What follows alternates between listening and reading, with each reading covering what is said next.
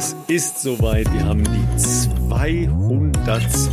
Folge. Unvorstellbar, aber wahr. Und wir haben natürlich eine Menge mit euch vor im Bestzeit-Podcast von Philipp Flieger und Ralf Scholz. Ja, erstmal, äh, also ist ja, ähm, herzlichen Glückwunsch erstmal, dass du so lange mit mir ausgehalten hast, aber ist ja nicht Geburtstag, ne? Weil Geburtstag haben wir, glaube ich, erst im Mai, ne? Da werden wir dann Richtig. vier. Aber wir haben heute die 200. Folge, Leute. Das müsst ihr euch auch mal vorstellen, ja. Sag mal, habt ihr jetzt nicht langsam alle genug gehört? Ihr könnt doch die ganzen alten Folgen nochmal aufhören. Ey. So, was soll denn das jetzt hier?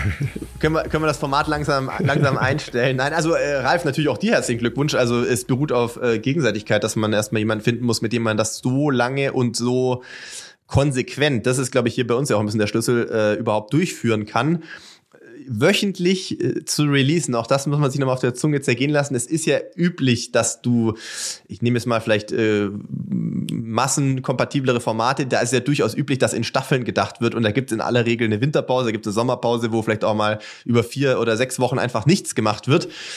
Das gab es bei uns ja bislang nie. Wir haben nie Pause, wir haben nie Urlaub. Wir haben immer, äh, seit wir begonnen haben mit Bestzeit, äh, jeden Freitag eine neue Folge rausgebracht.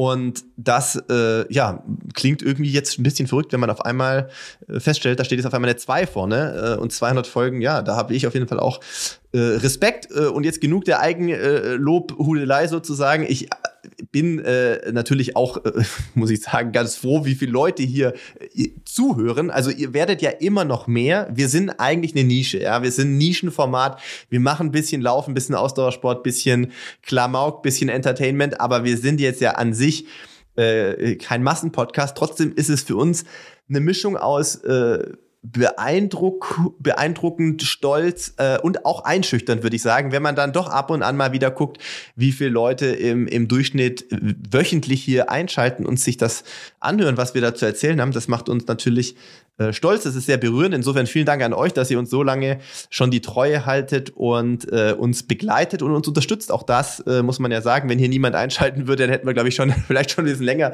gesagt, äh, vielleicht lassen wir das. Ähm, also falls wir nochmal 200 Folgen machen sollen, schreibt uns gerne. Und äh, ansonsten freue ich mich natürlich auch, dass es vor allem du, Ralf, weil ähm, äh, du ja auch die Idee hattest äh, hinsichtlich eines Special Guests für diesen Anlass.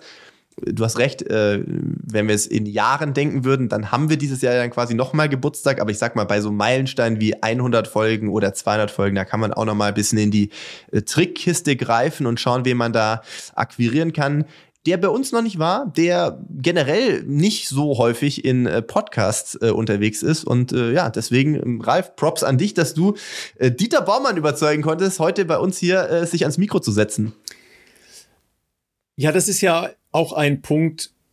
Wir haben ja immer wieder ähm, doch spannende Leute gefunden, ja, mit denen wir uns unterhalten wollten und die sich gerne mit uns unterhalten wollten. Das ist ja auch so ein Ding, ja, dass, dass wir ja auch Neugierde haben auf Menschen. Und klar, also ich habe jetzt ja mit, mit Dieter halt auch ähm, viel in meinem leichtathletischen ähm, Berichtsfeld zu tun gehabt. Wir haben sehr lange gemeinsam Marathonläufe äh, übertragen, kennen uns natürlich schon sehr lange, noch als Dieter ähm, selbst Athlet war, sein Olympiasieg damals, äh, das war meine ersten Olympischen Spiele 1992. Äh, natürlich ein, ein, ein, unvergesslicher Tag, äh, sehr kurz hintereinander. Heike Henkel, Hochsprung-Olympiasiegerin und dann äh, Dieter 5000 Meter gewonnen. Also das sind, sind so Dinge, die man natürlich jetzt nicht vergisst. Das, was sicher auch unsere Beziehung immer ein bisschen speziell gemacht hat. Wir haben uns auch immer über sehr, sehr andere Dinge unterhalten können, über, über private Dinge, über Dinge, die weniger mit dem Sport zu tun haben. Ähm, es ist halt ein Mensch, mit dem ich mich sehr gerne austausche. Ja, weil wir sind sicher sehr unterschiedlich als, als Menschen, als Charaktere und so weiter.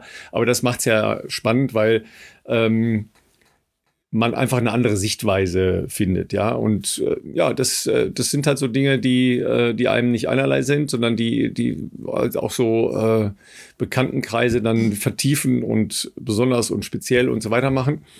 Und deshalb äh, bin ich wahnsinnig froh, dass äh, Dieter ähm, gleich mit uns redet, sehr ausführlich redet. Und ich kann eins spoilern, so intensiv und konkret und detailliert habe ich tatsächlich auch noch nie mit Dieter über sein Training gesprochen. Das, das, äh, ja, weil das spielte bisher bei uns nicht so eine Rolle. Aber das machen wir nachher und das ist auch spannend. Also ganz spannend. Könnt ihr euch Absolut. Drauf freuen. Also ein guter, ich glaube, ein sehr äh, spannender äh, Querschnitt aus Zukunft der Leichtathletik, sportpolitische Themen, äh, Training von ihm natürlich zu seiner, äh, zu seiner äh, Hochphase.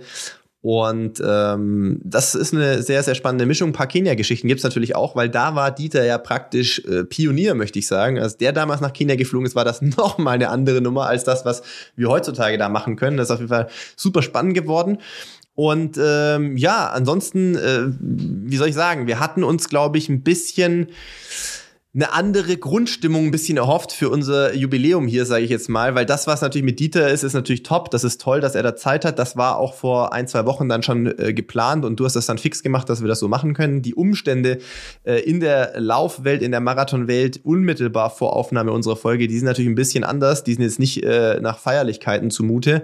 Ähm, denn äh, ja, es gab äh, einen überraschenden und, und extrem tragischen äh, Todesfall mit ähm, Kelvin Kiptum, der aktuell amtierende Marathon-Weltrekordhalter, gerade erst in Chicago den Rekord von Eliud Kipchoge gebrochen ist am vergangenen Wochenende. Ich glaube, es war die Nacht von Sonntag auf Montag oder Samstag auf Sonntag. Sonntag auf Montag, glaube ich. Ähm, Sonntagabend, ja. Mhm. Sonntagabend äh, bei einem Autounfall zwischen Eldoret und Kaptagat äh, ums Leben gekommen. Sein Trainer ist auch dabei ums Leben gekommen und eine weitere Frau ist schwer verletzt worden. Ähm, das waren sicherlich die letzten Tage die absolut dominierenden äh, Nachrichten, vor allem in, in einem Instagram-Feed. Also da haben natürlich wahnsinnig viele Menschen, viele Veranstalter, ähm, Marken logischerweise auch äh, Anteil genommen und, und Abschied genommen. Äh, und das ist, äh, war, also es ist ein Schock. Also jemand, der gerade vermeintlich noch so viel vor sich hat, der Shootingstar, der neue, der vielleicht irgendwo die Fußstapfen von Elliot Kipchoge ausfüllen kann. Ich sage das bewusst so, wie es ist. Er hat ihm den Weltrekord zwar schon abgenommen, aber trotzdem darf man jetzt auch nicht ganz vergessen, was Elliot Kipchoge über die letzten 10, 20 Jahre natürlich auch an, an wie sagt man so schön im Englischen, Legacy aufgebaut hat. Das jetzt in ein, zwei Jahren niederzureißen, ist vielleicht auch nicht ganz möglich, aber der wäre sicherlich jemand gewesen, der, ähm, der das Ganze äh, aus kenianischer Sicht hätte weiterentwickeln können. Rotterdam war der Plan ja im Frühjahr zu laufen. Da war auch der Plan, zwei Stunden zu brechen. Und äh, ja, jemand, der 25 ist, so äh, quasi aus dem Leben gerissen wird von heute auf morgen, das ist äh, natürlich äh, ist ein Schock. Ja, tatsächlich ähm, war das ja auch so eine News, die, die weltweit dann sehr, sehr schnell die Runde gemacht hat. Ähm, wir haben da jetzt nichts zu gepostet, weil wir uns ja auch nicht als, äh, als Nachrichtenmedium verstehen sondern als ähm, ein Podcast natürlich in erster Linie, der äh, Dinge bespricht. Ähm, deshalb habe ich auch noch ein paar, ähm, sagen wir mal, Surroundings. Also erstmal erinnert das natürlich stark an die tragischen Umstände, die äh, Steve Prefontaine ähm, Anfang der 70er Jahre erleben und äh, ja, damit auch tragisch sein Leben beendet hat, ähm, der nämlich mit einem äh, sehr ähnlichen Unfall, ähm, auch abends spät, ähm, mit dem Auto von der Straße abgekommen, ähm, er damals gegen einen Stein geprallt, äh, Kiptum mit seinem Trainer und einer weiblichen Begleitung gegen einen Baum wohl gefahren. Ähm, dann beide gestorben, beide 24, übrigens ähm, auch wie James Dean, auch mit 24 mit einem äh, Auto verunfallt. Also da, da sind dann so, so, so Parallelen ja auch. Äh, Steve Prefontaine war ja eher am Anfang seiner Karriere eine große College-Karriere, aber international noch äh, sicher am Anfang seiner Karriere. Ähm, was viele vielleicht nicht so auf dem Schirm haben, Steve Prefontaine ähm, hat deutsche Vorfahren. Ähm, also um genau zu sein, seine Mutter ist Deutsche gewesen. Sein Vater hat seine Mutter in Deutschland kennengelernt, während er äh, bei der Armee in Deutschland war. Und die haben auch in Deutschland geheiratet. Deshalb war damals für Steve Prefontaine die Olympischen Spiele in München natürlich eine ganz besondere Veranstaltung, weil der andere Teil, nämlich der deutsche Teil seiner Familie, damals ähm, dabei sein konnte. Der ist damals Vierter geworden in einem äh, Rennen, Lasse Viren hat das gewonnen, äh, wo es eine Menge Optionen gab, sicher auch für ihn, das Rennen sogar zu gewinnen. Aber er ist Vierter geworden und da ja dann bei Olympia leider doch immer sehr viel sich auf diese Medaillenplätze fokussiert, ist das nie so als großer Punkt in der Karriere von ähm, Steve Prefontaine gesehen worden. Aber es war für ihn extrem wichtig. Und äh, tatsächlich an dem Tag, als er verunglückt ist, hat er äh, Frank Shorter, das äh, war der Mensch, der in München den Marathon gewonnen hat, nach Hause gefahren, nach einer Party. Äh, und zwar waren sie da mit einer Laufgruppe aus Finnland, die in, ähm, in den USA zu Besuch war, bei einem Rennen gewesen und waren äh, nachts bei der Party. Tatsächlich war auch im äh, Blut von Steve Prefontaine Spuren von Alkohol, aber sehr niedrig. Also jetzt ähm, eher unwahrscheinlich, dass das jetzt einen direkten Einfluss gehabt haben äh, sollte auf ähm, den Unfall damals. Die Umstände von, von Kiptums Tod sind jetzt äh, nicht sehr viel konkreter benannt, nur dass äh, offensichtlich kein anderes Auto involviert war, ähm, sondern dass er eben gemeinsam mit seinem Trainer und dieser weiblichen Begleitung in dem Auto drin gesessen hat. Ähm, und vielleicht noch eins, weil ähm, ich das natürlich jetzt auch in den letzten Tagen äh, verfolgt habe in den kenianischen Medien. Es gibt da jetzt noch so einen Twist, der für mich noch keinen, äh, keinen Zusammenhang erkennen lässt, aber mhm. es hat wohl einen Besuch in, in dem äh, Ort und in dem Haus von Kiptum gegeben, und zwar ähm, ein paar Tage vor dem Unfall, wo vier die Familie äh, bezeichnet das als Strangers, ähm, das Haus besucht haben ähm, und da wohl auch mit einem Auto hingefahren sind und sich nicht vernünftig vorgestellt hätten, was immer das umschreiben mag, aber äh, das, das okay. war halt eine, äh, eine Formulierung, not, they, they haven't uh, properly introduced them, themselves, war, die, war das Zitat vom Vater von Kevin Kiptum.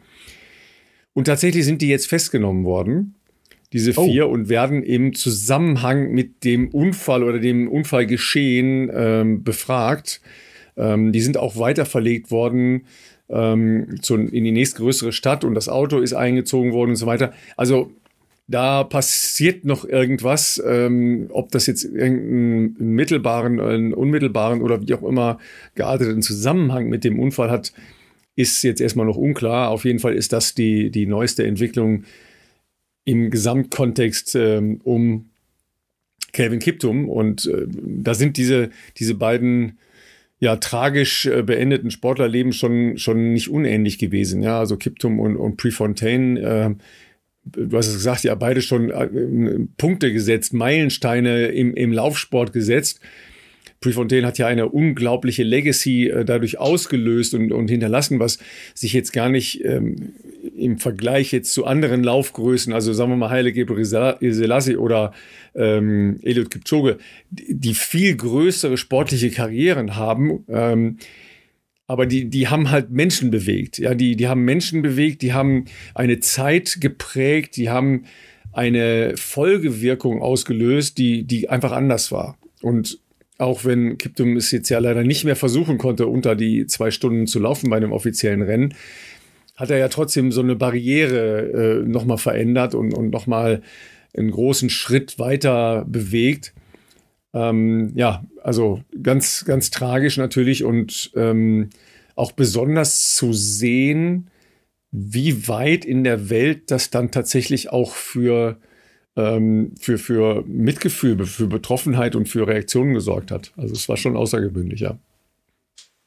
Ja, also ich würde sogar sagen, also weit außerhalb der nur Laufsportszene äh, international ähm, darüber berichtet worden. Ich glaube, weil, weil äh, ich, ich, also ich sag mal so, bis, bis zu dem Weltrekord in Chicago war er trotzdem nur Insidern ein Begriff, weil er so schnell, so, so krass aufgestiegen ist und nicht, nicht falsch verstehen, der ist ja dann auch schon 201er Zeiten ganz schnell gelaufen, was total krass ist, weil das außer Elliot ja bislang auch davor niemand äh, irgendwie hingebracht hat. Aber es gab halt diesen Überdominator Elliot Kipchoge, der natürlich auch medial ähm, durch die Sub-2-Projekte in, in Wien oder auch davor Monza einfach so der, der, der Übergigant äh, auch war oder stilisiert wurde, wie auch immer. Deswegen war es natürlich ganz schwer, jemand, der nachkommt, der musste ihn schon direkt schlagen oder noch besser den Rekord abnehmen, um so sein eigenes, äh, seine eigene Wahrnehmung, seine eigene Plattform zu bekommen. Das ist ihm ja gelungen in Chicago, äh, kurz bevor jetzt ja dann äh, dieser Unfall äh, passiert ist leider.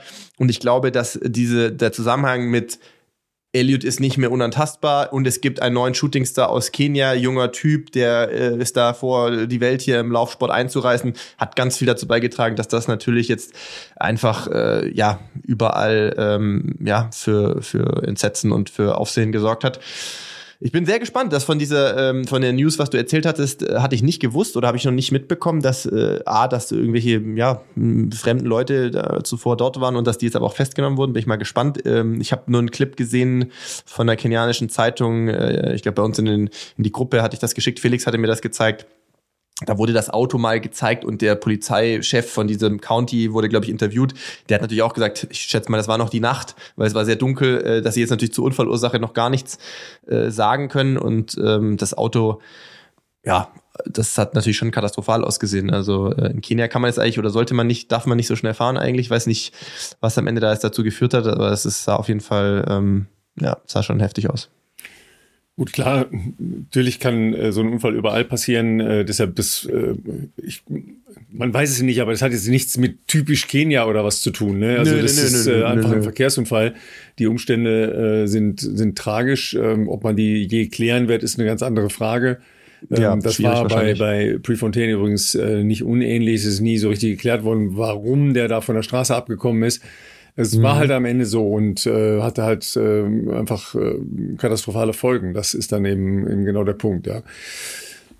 Ja, also das Spaß, das reißt ja so ähm, so ein Bild ein, ja, von von diesem äh, unzerstörbaren Athletentypus, ja. De deshalb ist, glaube ich, diese Wahrnehmung von Tod im Zusammenhang mit jungen Menschen ja sowieso, aber äh, gerade auch mit, äh, mit Höchstleistungsathletinnen und Athleten äh, so ähm, besonders nochmal, weil es natürlich schon so eine, so eine Stufe höher gestellt wird als, ähm, als Normalsterbliche, sage ich mal äh, aufgrund ihrer sportlichen äh, Ausnahmesituation. Ja, deshalb ist, ist glaube ich, gehört das auch ein bisschen dazu.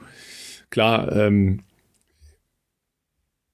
es hat mich trotzdem gewundert, der, der Ausschlag weltweit hat mich gewundert, ja, dass, dass so viele Menschen das wahrgenommen haben. Ich werde auch sehr viel von Leuten angesprochen, wo ich jetzt nicht unbedingt davon ausgehen würde, dass die alle wissen, wer der, äh, der Läufer Calvin Kiptum überhaupt war. Ja, und welche ja. Bedeutung der in der Laufszene hatte. Aber das haben halt extrem viele Menschen mitbekommen. Ähm, und das zeigt einem ja, dass es eben nicht nur irgendein XY-Rekordläufer äh, ähm, aus Kenia war. Ja. Ja. Ja, Cut ja, das, an dieser äh, Stelle. Ja. Ich wollte ja. gerade sagen, wir versuchen, das ist schwer, da jetzt irgendwie wegzukommen, irgendwie in eine, in eine, in eine positivere Richtung. Äh, das ist halt jetzt so, äh, wie soll ich sagen, ist halt jetzt vom, ist passiert, ist tragisch, ist, äh, wir wollen jetzt trotzdem irgendwie äh, für die 200. Folge jetzt nicht das, äh, das, äh, die Stimmung hier komplett runterziehen, aber ähm, das jetzt nicht zu besprechen, das geht natürlich auch nicht und äh, ja, wir haben nur gedacht, wir, wir besprechen das hier im Podcast, dafür ist er da und ähm, genau bin. Vielleicht ähm, machen wir nun eine Verbindung mit Kenia als Teasing auch noch, ja. Das ist für mich spannendster Punkt im Gespräch, das wir gleich äh, mit Dieter führen. Sein Takeaway aus seinen Aufenthalten in Kenia. Ja, und, oh ja, und, ja, oh und, die ja, Spoiler, und die Spoiler. Philipp hat ähnliche Erfahrungen gemacht. Ja, also ganz stimmt, spannend, ja, ja. ganz spannend. Obwohl da viele Jahre dazwischen lagen, zwischen den Erfahrungen, die Dieter und ich gemacht haben, äh, hat sich da offensichtlich vom Spirit nicht so viel verändert und das ist auf jeden Fall inspirierend. Bevor wir aber ins Gespräch äh, mit äh, Dieter springen, der äh, während seines Aufenthalts in Wien äh, uns netterweise zugeschaltet sein wird, äh, gehen wir noch ganz kurz in die Werbung, denn äh, wer könnte ein besserer Partner für unsere 200. Folge sein als der Partner, der uns schon am längsten hier begleitet? und äh, diesen ganzen Wahnsinn hier letztlich auch ermöglicht. Und das ist natürlich unser Partner AG1. Ja, nicht nur ähm, unser Partner, sondern äh, hoffentlich auch äh, euer Partner inzwischen, ja, wenn es um ähm, Zusatz zu einer gesunden Lebensführung, zu äh, regenerativem Schlafen und so weiter. Ja, also wenn, wenn ihr euch was Gutes tun wollt, ja, und wir sprechen ja jetzt gerade mit einem kleinen Schwerpunkt ähm, gerne die Männer unter euch äh, an, denn gerade für die Männergesundheit ähm, ist äh, AG1 durchaus extrem positiv. Ja, und wir reden jetzt nicht nur von ähm, zum Beispiel Fingernägeln, von Haaren, von Haut, von äh, Konzentrationsfähigkeit, von äh, erhöhter Regenerationsfähigkeit, ja, sondern vor allen Dingen auch vom äh, vernünftigen Level des Testosteronspiegels.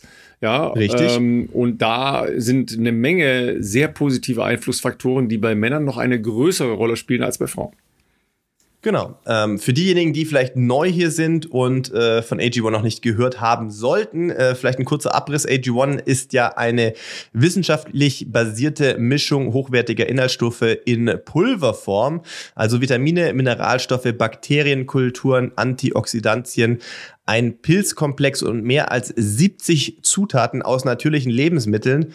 Da wird sich der eine oder andere jetzt denken, natürliche Lebensmittel, hä? ja, das ist eben wichtig zu betonen, dass es tatsächlich aus äh, Lebensmitteln aus Früchten etc. extrahiert ist und nicht chemisch irgendwie hergestellt ist. AG1 basiert auf den, äh, dem wissenschaftlichen Konzept der Nährstoffsynergien, also dass die Inhaltsstoffe sich gegenseitig unterstützen, auch in der Aufnahme. Und äh, ja, dadurch kann natürlich die Wirksamkeit der einzelnen Nährstoffe deutlich verstärkt werden, um unsere Gesundheit möglichst ganzheitlich zu unterstützen. Wenn ihr jetzt interessiert seid, dann haben wir für euch natürlich nicht nur einen Link, wo ihr das bestellen könnt. Der Link, der steht bei uns in den Show Notes. Den Link kann ich euch aber auch hier mal nennen. Und zwar ist das folgendes www.drinkag1.com-bestzeit drinkag1.com-bestzeit. Da kommt ihr auf unser Community-Angebot und das bedeutet, dass ihr neben dem monatlichen Abo, was jederzeit kündbar ist, äh, einen kostenlosen Jahresvorrat an Vitamin D3 und K2 sowie fünf praktische AG1 Travel Packs bekommt, was einem Gegenwert von 41 Euro entspricht. Das bekommt ihr gratis, äh, gratis äh, kostenlos dazu. Ja, das alles findet ihr natürlich in unseren Show Notes logischerweise, ja. Und äh, ich muss euch nur leider eins sagen: Bei einem wird euch AG1 nicht unterstützen. Ihr werdet davon keinen Handstand können. Warum sage ich das an dieser Stelle? Ja, wer ähm, unsere Insta-Accounts und Stories verfolgt hat, hat das mitbekommen, ja. Philipp hat ja letzte Woche schon angekündigt, dass er jetzt ganz hart ins Krafttraining, ins Kalenetics, in äh, Akrobatik, in all das einsteigt, ja, also ihr werdet bald einen phänotypisch veränderten Menschen vorfinden, ja, und heute hat er, schauen, heute hat er schon, schon alle seine Klimmzüge vorgeführt, alle drei. Ich wollte gerade sagen, so viele waren es noch nicht. Und noch mit so einem, äh, mit so einem Deuserband, äh, damit man erstmal sich auf die Technik konzentriert. Aber ja, ähm, habe ich schon mal, habe ich schon mal gepostet. Ich war heute, rate mal, Ralf, wo ich war, bevor ich hier, deswegen schnell mit nassen Haaren und ein Cap heute aufgesetzt, wo ich noch war, bevor ich mich hier ans Mikro gesetzt habe. Natürlich wieder im Gym, ja, weil von nix kommt nix. Und äh, ich muss sagen, auch jetzt schon. Ich, wieder. Morgen bin ich wieder. Morgen bin ich wieder, aber ich merke jetzt schon wieder so ein bisschen, die Schulter hat einen guten Tonus auf jeden Fall. Ja, ja jedenfalls wurde ich ja äh, gedisst, ja, von, von wegen hier große Fresse, äh, Handstand und so weiter. Ja, dann habe ich ja erstmal mein äh, Yoga. Äh, Regenerationsmöbel hat Kai Pflaume das genannt, ja, lieber Kai, ja, äh, also zur Regeneration würde ich jetzt Kopfstand nicht noch nicht zwingend rechnen. Man kann das halt auch, äh, ja, also es gibt so ein paar Effekte, die eher in re regenerativen Bereich reingehen, aber das ist eher ein Gerät, mit dem man Kopfstand übt, ja. Ähm, das ist noch anders als Handstand. Das ist ganz anders, ja. Deshalb bin ich auch damit fast umgefallen. Ähm, ich, ich, ihr wollt noch ein Video haben, ne? Ja. Das war, also ich sag mal, ich, ich hätte es dir abgekauft, vielleicht, vielleicht aber es gab gewisse, vielleicht gibt's es gibt, äh, gab gewisse äh, Skepsis, sage ich jetzt mal, wo ähm, auch aus der Community übrigens, nicht nur von Kai, auch aus der Community gab es ja in den Kommentaren ein paar, die meinten, ihr denkt zu schlecht. Von Video, mir. Video wäre cool. Ihr denkt, ihr denkt zu schlecht von mir, ja. Photoshop beherrsche ich gar nicht, damit geht's schon mal los. ihr denkt zu schlecht von mir, ja. Mal gucken, ne? Vielleicht gibt's auch noch Videos. Ja, jetzt regnet es gerade, da gibt's keine Videos, weil ich äh, bin ja Outdoor-Sportler, ja. Ja, es muss draußen sein mit Palmen im Hintergrund, Palmen die im übrigens Hintergrund. sehr schön eingebunden waren. Ja, Ja. ja, mit Palmen und Sonne im Hintergrund. Ja, Sonne gab es heute Morgen ein bisschen, ne, aber jetzt leider nicht. Ja, und ich muss auch leider sagen, äh, ich bin mentalmäßig nicht so gut drauf, weil ich mir am Wochenende so ein bisschen die Hüfte wehgetan habe und äh, Mm. kann gerade nicht laufen. Ja, und das äh, zehrt gerade an mir. Ja, jeder, der so Einschränkungen hat, weiß das. Das nervt, ja. Es sind die, äh, die kleinen und mittleren Gluten, also an der Seite von der Hüfte, diese Muskulatur an der Seite von der Hüfte. Die habe ich mir letzte Woche bei einem Tempowechsellauf festgelaufen, aber richtig, aber richtig. Ah, und habe es dann ein bisschen lockerer ein paar Tage angehen lassen und am Sonntag habe ich das, komm, nochmal ein halbes Stündchen Koppelläufchen hinten drauf und das war, ja, bin schlecht drauf deshalb. Ne? Nervt. Aber ähm, also das, äh, so wollte ich gerade sagen, Hü- Hüfte und Gluten, das ist natürlich A, unangenehm äh, und B, äh, verhindert das ja auch, dass man jetzt irgendwie sauber oder rund laufen kann. Das macht also im Zweifelsfall die Sache macht- eh noch schlechter. Naja, das macht's, macht's nicht besser, ne? weil genau, ich war äh, dann äh, auch mit Mary, also ich hatte erst ein bisschen äh, auf dem Rad gemacht und dann hinten drauf äh, noch einen kleinen Lauf. Und dann habe ich aber auch zwischendurch angehalten, habe ich gesagt, nee, ich fange jetzt an zu humpeln. Das macht ja gar keinen Sinn, Mhm. ja, weil dann fängst du an, die Ausgleichsbewegung auf das andere Bein zu machen. Muss ich dir und euch allen wahrscheinlich nicht erklären, ist halt Blödsinn. Es war dann aber zu äh, kalt, um nach Hause zu gehen von da, da aus. Wir waren halt drei Mhm. Kilometer entfernt und ich natürlich kurz, ne, wisst ihr ja. Und dann bin ich halt äh, locker nach Hause getrabt. Das war okay, aber das macht es natürlich auch alles nicht besser. Ne? ja, ja. Naja, nervt. Also du wirst sicherlich ja bei dir äh, noch gute Physiokontakte haben in Richtung Leverkusen. Ja, Ansonsten, äh, du kennst äh, Jan Kerler, du kannst ihm sonst auch mal nochmal eine Nachricht schreiben und eine Ferndiagnose anfordern, was man bei äh, Gluten-Themen vielleicht selber auch machen kann. Da ist äh, der ja nach wie vor äh, gut bewandert in solchen Dingen. Also hat sie ja lang genug mit mir durch, durchschlagen müssen. Hast du, Hat hast du, alles schon hast du so. Probleme auch mal gehabt? So, so Hüftprobleme da mit, mit den äh, seitlichen Gluten? Ja? Ja, also äh, vielleicht nicht so, dass es jetzt von jetzt auf gleich Ja. kam, aber äh, es war schon verbunden mit einer Einheit. Ne? Also, dass wenn du sagst, du hast Mhm. vielleicht eh schon hohe Umfänge gemacht und äh, dann, was weiß ich, irgendwie jetzt noch mal eine lange Einheit, einen 40er oder sowas, Bei, dass es bei dann mir war es äh, tatsächlich Krafttraining, also so ein spezifisches ne, für, die, die, äh, für die Hüftstreckung, ne, mit, mit so Gewicht auf den Hüftknochen praktisch, ja, wo man die Hüfte Ah, nach, ja. nach Ja, oben ja, ja. bewegt. Ja. ja, wo du dann nach Bisschen oben so zu in der viel Brücke, Gewicht, fürchte ich.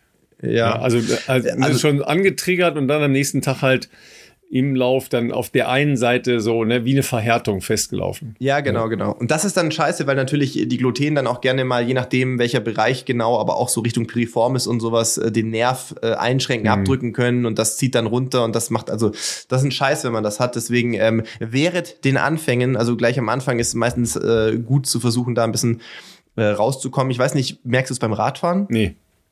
Gut, okay, zumindest das, das dich jetzt Ja. beim Schwimmen oder Radfahren nicht einschränkt. Ja, wobei das natürlich, aber- also da sind natürlich schon auch äh, Wirkzusammenhänge, ne? Weil beim Radfahren verkürzt man ja ein bisschen den Nachbarmuskel, den, äh, Mm. den Hüftbeuger, ne? Also den Iliopsoas. Der ist genau daneben, ne? Also deshalb bin ich mal gespannt. Ich bin äh, morgen bei Physio, deshalb, äh, was die Okay, sagen. ja. Ne? Aber äh, normalerweise denke ich ja immer, was nicht wehtut, passt schon, ne? Weil Durchblutung musst du ja auch irgendwie sicherstellen. Das ist ja, ist ja auch klar. Ne? Ja, Aber du ja. verstehst das, ne? Nervt. Ich verstehe das. Und dass man da natürlich maximal gefrustet ist, Ah, äh, das verstehe ich auch. Ja, ja. Ne? Ja. Weil ich wollte ja eigentlich nächste Woche gegen Dieter laufen. Nee, mit Dieter laufen. nee, joggen. So. Du wolltest ihn beim Bayerkreuz stellen. Ja, beim, beim Bayer Dieter stellen, genau. Dieter beim Bayer stellen. Ja. Warum äh, das eine Relevanz hat, werdet ihr gleich erfahren in unserem Gespräch. Ja, aber ich meine, ich glaube, sonst brauchen wir ähm, Dieter nicht mehr groß vorzustellen. Ja, ähm, vielleicht nur eines. Ähm, ihr habt ja schon hier bei uns gehört, ich bin ja in einem Schwimmverein äh, Vizepräsident. Dieter hat den LAV Tübingen übernommen. Äh, und auch da hatten wir in äh, den letzten Wochen und Monaten ähm, deutlich mehr Kontakt noch als sonst, weil wir uns äh, durchaus intensiv über die Art und Weise, wie wir in unseren Vereinen mit nicht äh, unähnlichen Problemlagen umgehen, äh, ausgetauscht haben, was sehr spannend ist. Ja, und äh, auch das zählt zu diesen Bereichen, die ich vorhin genannt habe. Es macht einfach Spaß, mit Dieter da über Dinge zu diskutieren. Es muss nicht immer die große Philosophie oder die große Politik oder die große Sportpolitik sein, was auch immer, sondern es sind auch manchmal so die ganz kleinen Dinge. Ne? Das ist halt einfach, einfach toll, ja. Äh, klar, äh, als Läufer natürlich äh, alles erlebt, von äh, einer riesen Bahnkarriere über äh, Straßenkarriere, ist mal Ultra gelaufen, ähm, hat ein eigenes Kabarettprogramm, das sehr viel mit äh, Laufen, mit seinen Erfahrungen zu tun hat. Sehr empfehlenswert, ja. Also wenn das mal in eure äh, Nähe kommt, das kleine Baumann-Mobil, da müsst ihr unbedingt äh, schauen, dass ihr da mal hingeht. Und ansonsten einfach ein Dench, mit dem man sich lange sehr gut über eine Menge Dinge unterhalten kann. Nicht nur übers Laufen. Los geht's. Ja, und da ist er schon. Wir freuen uns natürlich wahnsinnig, dass wir A, 200 Folgen Bestzeit-Podcast geschafft haben, aber noch mehr, dass wir für so ausgewählte äh, Jubiläen wie natürlich 200 Folgen ähm, so Special Guests wie Olympiasieger äh, heranziehen können. Insofern herzlich willkommen, Dieter. Ähm, wie, wie schaut's aus bei dir mit der Podcast-Erfahrung? Wie regelmäßig bist du in Formaten zu finden wie unserem? Im Grunde genommen darf ich sagen, äh, aber bevor ich was dazu sage, erstmal einen schönen guten Tag miteinander. Äh, Im Grunde genommen gar nicht. Äh, ich äh, habe mich selbst auch mal kurz probiert an einem Podcast, hm, habe dann festgestellt, ach, ist für mich jetzt nicht unbedingt das Spannendste. Äh, bei Runners World natürlich, eurem großen Konkurrenten, na, mein gut, holt er nie richtig ein, aber äh, jetzt mit mir als Gast natürlich. Äh, da war ich auch mal auf Sendung, wenn man so will. Äh, ein kleiner Spaß, ein kleiner Spaß am ja, Anfang. Ja, ja. Und äh, ja, aber ich habe äh, tatsächlich nicht so viel mit Podcasts zu tun. Auf der anderen Seite ist es ja so, ähm, wir sind ja, wir sind ja praktisch ja ähm, inzwischen Brüder im Geiste als Funktionäre, ja. Ähm, und ich habe auch hier an dieser Stelle schon äh, ich glaube an dieser Stelle schon, ähm, die, sagen wir mal, insgesamt Kommunikationsarbeit deines Vereins, des LAV Tübingen, sehr gelobt, weil die ähm, nach außen hin modern und ähm, also mit, ne, mit einer Idee daherkommt.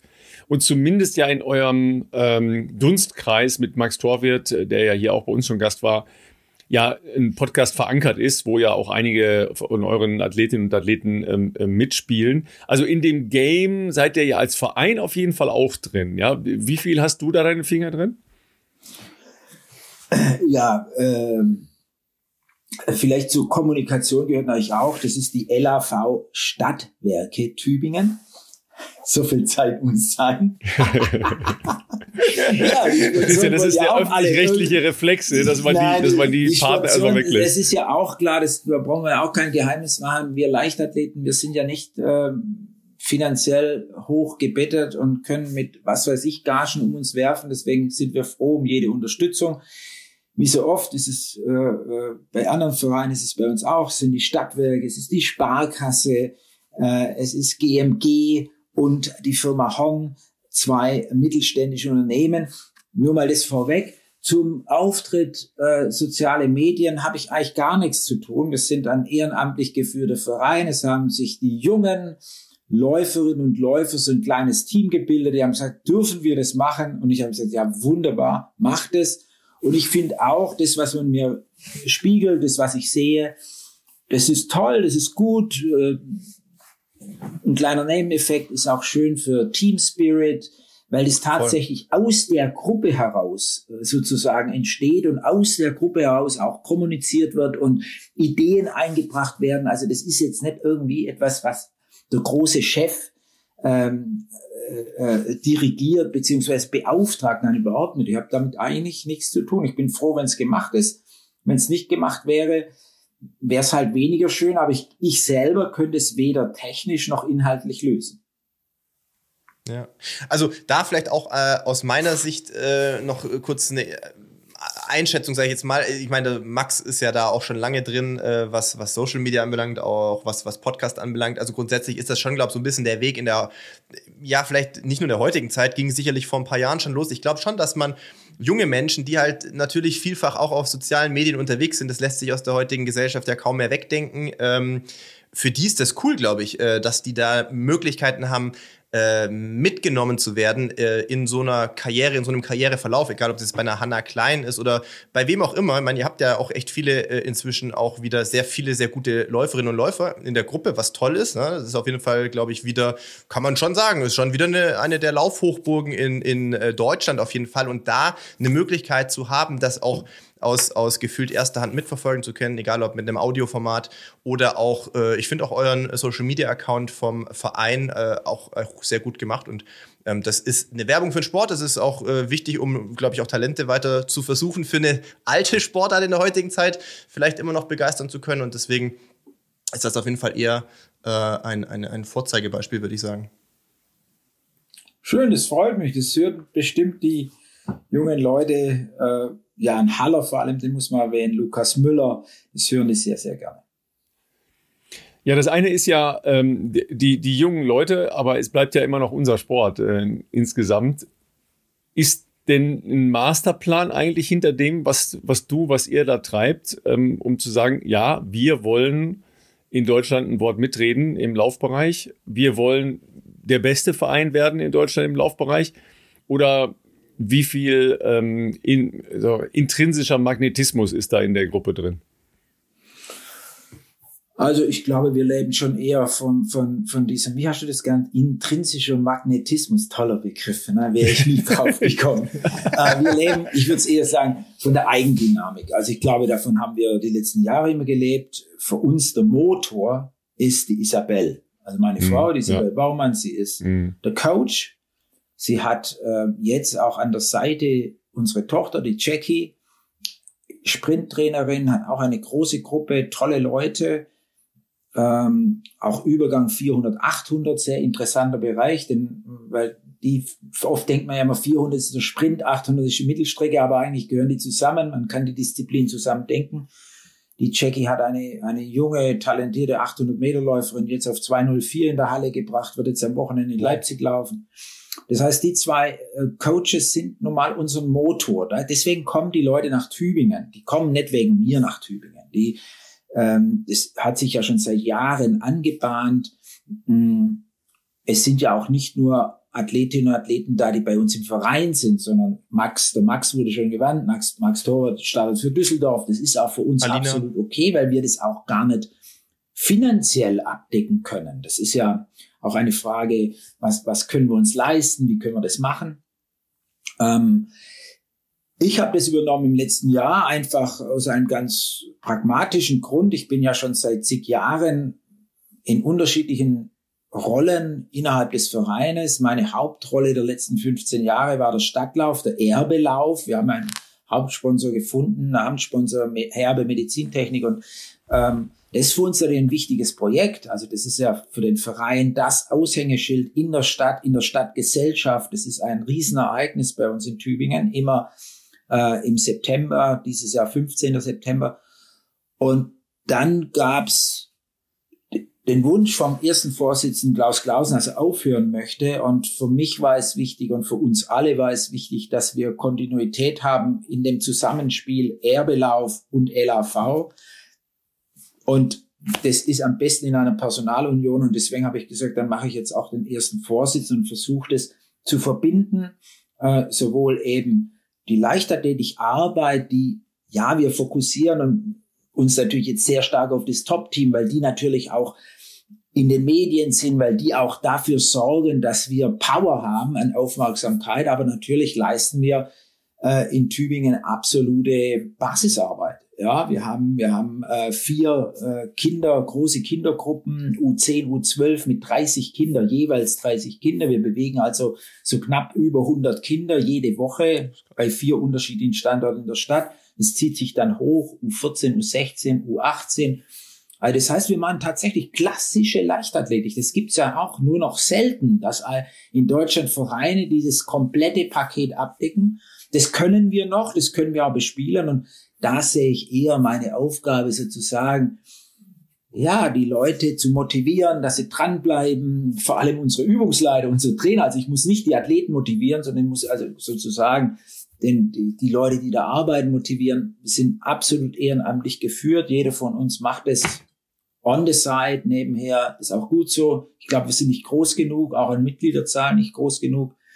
Ähm, das könnte man uns auch nicht leisten. Und insofern eigentlich die Aufgabe von mir sah ich diese Kontinuität, diese Arbeit, ein großer Event abdecken, der auch am Ende, da bin ich auch ganz offen, eine Chance gibt, Einnahmen zu generieren, Einnahmen, die wir dann in die Leichtathletik stecken können. Also das ist ja der klassische Weg eigentlich. Man sucht sich immer Möglichkeiten, wie, wie komme ich eigentlich an Geld, dass man all das, was man dort macht, sich leisten kann. Ich äh, gebe nur ein Beispiel. Wir fahren jetzt am Wochenende nach Leipzig. Das ist eine relativ kleine Gruppe. Wir sind, glaube ich, nur fünf Athleten. Das ist okay.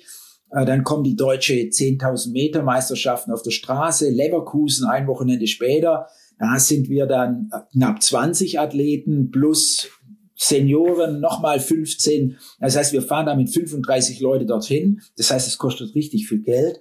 Und dafür brauchen wir natürlich auch Querfinanzierungen. Und dafür ist für uns so ein, so ein Straßenlauf gut. Es funktioniert auch nicht in jedem Jahr, weil wir sind eigentlich davon abhängig, wie viele Leute es starten. Das ist ja auch klar. Mit allen Risiken, die da verbunden sind. Ja. Und meine Aufgabe sehe ich, ich habe keinen Masterplan, um dir die Frage nochmal, Ralf, zu beantworten. Ah, ich will Nummer eins sein. Ich meine, wir in Tübingen müssen uns nicht verstecken. Wir waren immer relativ stark. Aber die Wahrheit, die muss man natürlich dann auch wissen und ich spreche die dann auch immer aus. Die Wahrheit ist natürlich, dass die Leichtathletik generell natürlich, sei mal, im Sinkflug ist, auch in den Vereinen sozusagen. Wir haben ja kaum noch Vereine, die wirklich die ganze Bandbreite abdecken, die auch in der Spitze richtig vertreten sind. Das sind wir noch nicht mal. Wir sind gar nicht in der Bandbreite in der Spitze vertreten, sondern fast nur Lauf mit einem Speerwerfer, den wir haben, aus eigenen Reihen, eigener Kraft und, und vielleicht kommt noch zwei, drei Sprinter dazu. Also das heißt, wir decken gar nicht die Leichtathletik ab. Aber wir sind deshalb natürlich gut, weil es immer weniger Vereine gibt, die diese Arbeit machen. Das ist ja, ja dann der philosophische äh, Hintergrund. Ähm, ist das jetzt so ein Fortführen von, von Romantik oder von ähm, dem, was, was du ihr ja als Familie eben auch gelebt habt? Oder glaubst du tatsächlich an eine Zukunft äh, von, von Leichtathletik in Form von einer ähm, Vereinsstruktur, von einer Verbandsstruktur? Oder entkoppelt sich das in, in Richtung äh, Dienstleistungen, Clubs, Laufsquads, wie auch immer? Ja, da, da, in die Richtung wird es sich auf jeden Fall entwickeln. Das ist ja auch klar. Man sieht es ja schon. Die Entwicklung ist ja klar vorgegeben.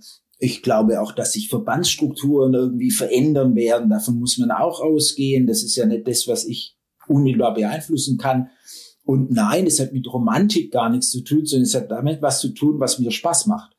Oh, ja, also mir macht Leichtathletik Spaß, mir macht es Spaß, wenn da Leute auf den Platz kommen. Und im Moment ist es tatsächlich so, immer über 30 Läuferinnen und Läufer, die da zum Tempotraining kommen. Das ist schon, das war auch vor 30 Jahren nicht die Normalität. Also das war auch schon vor 30 Jahren ungewöhnlich und heute ist es noch ungewöhnlicher.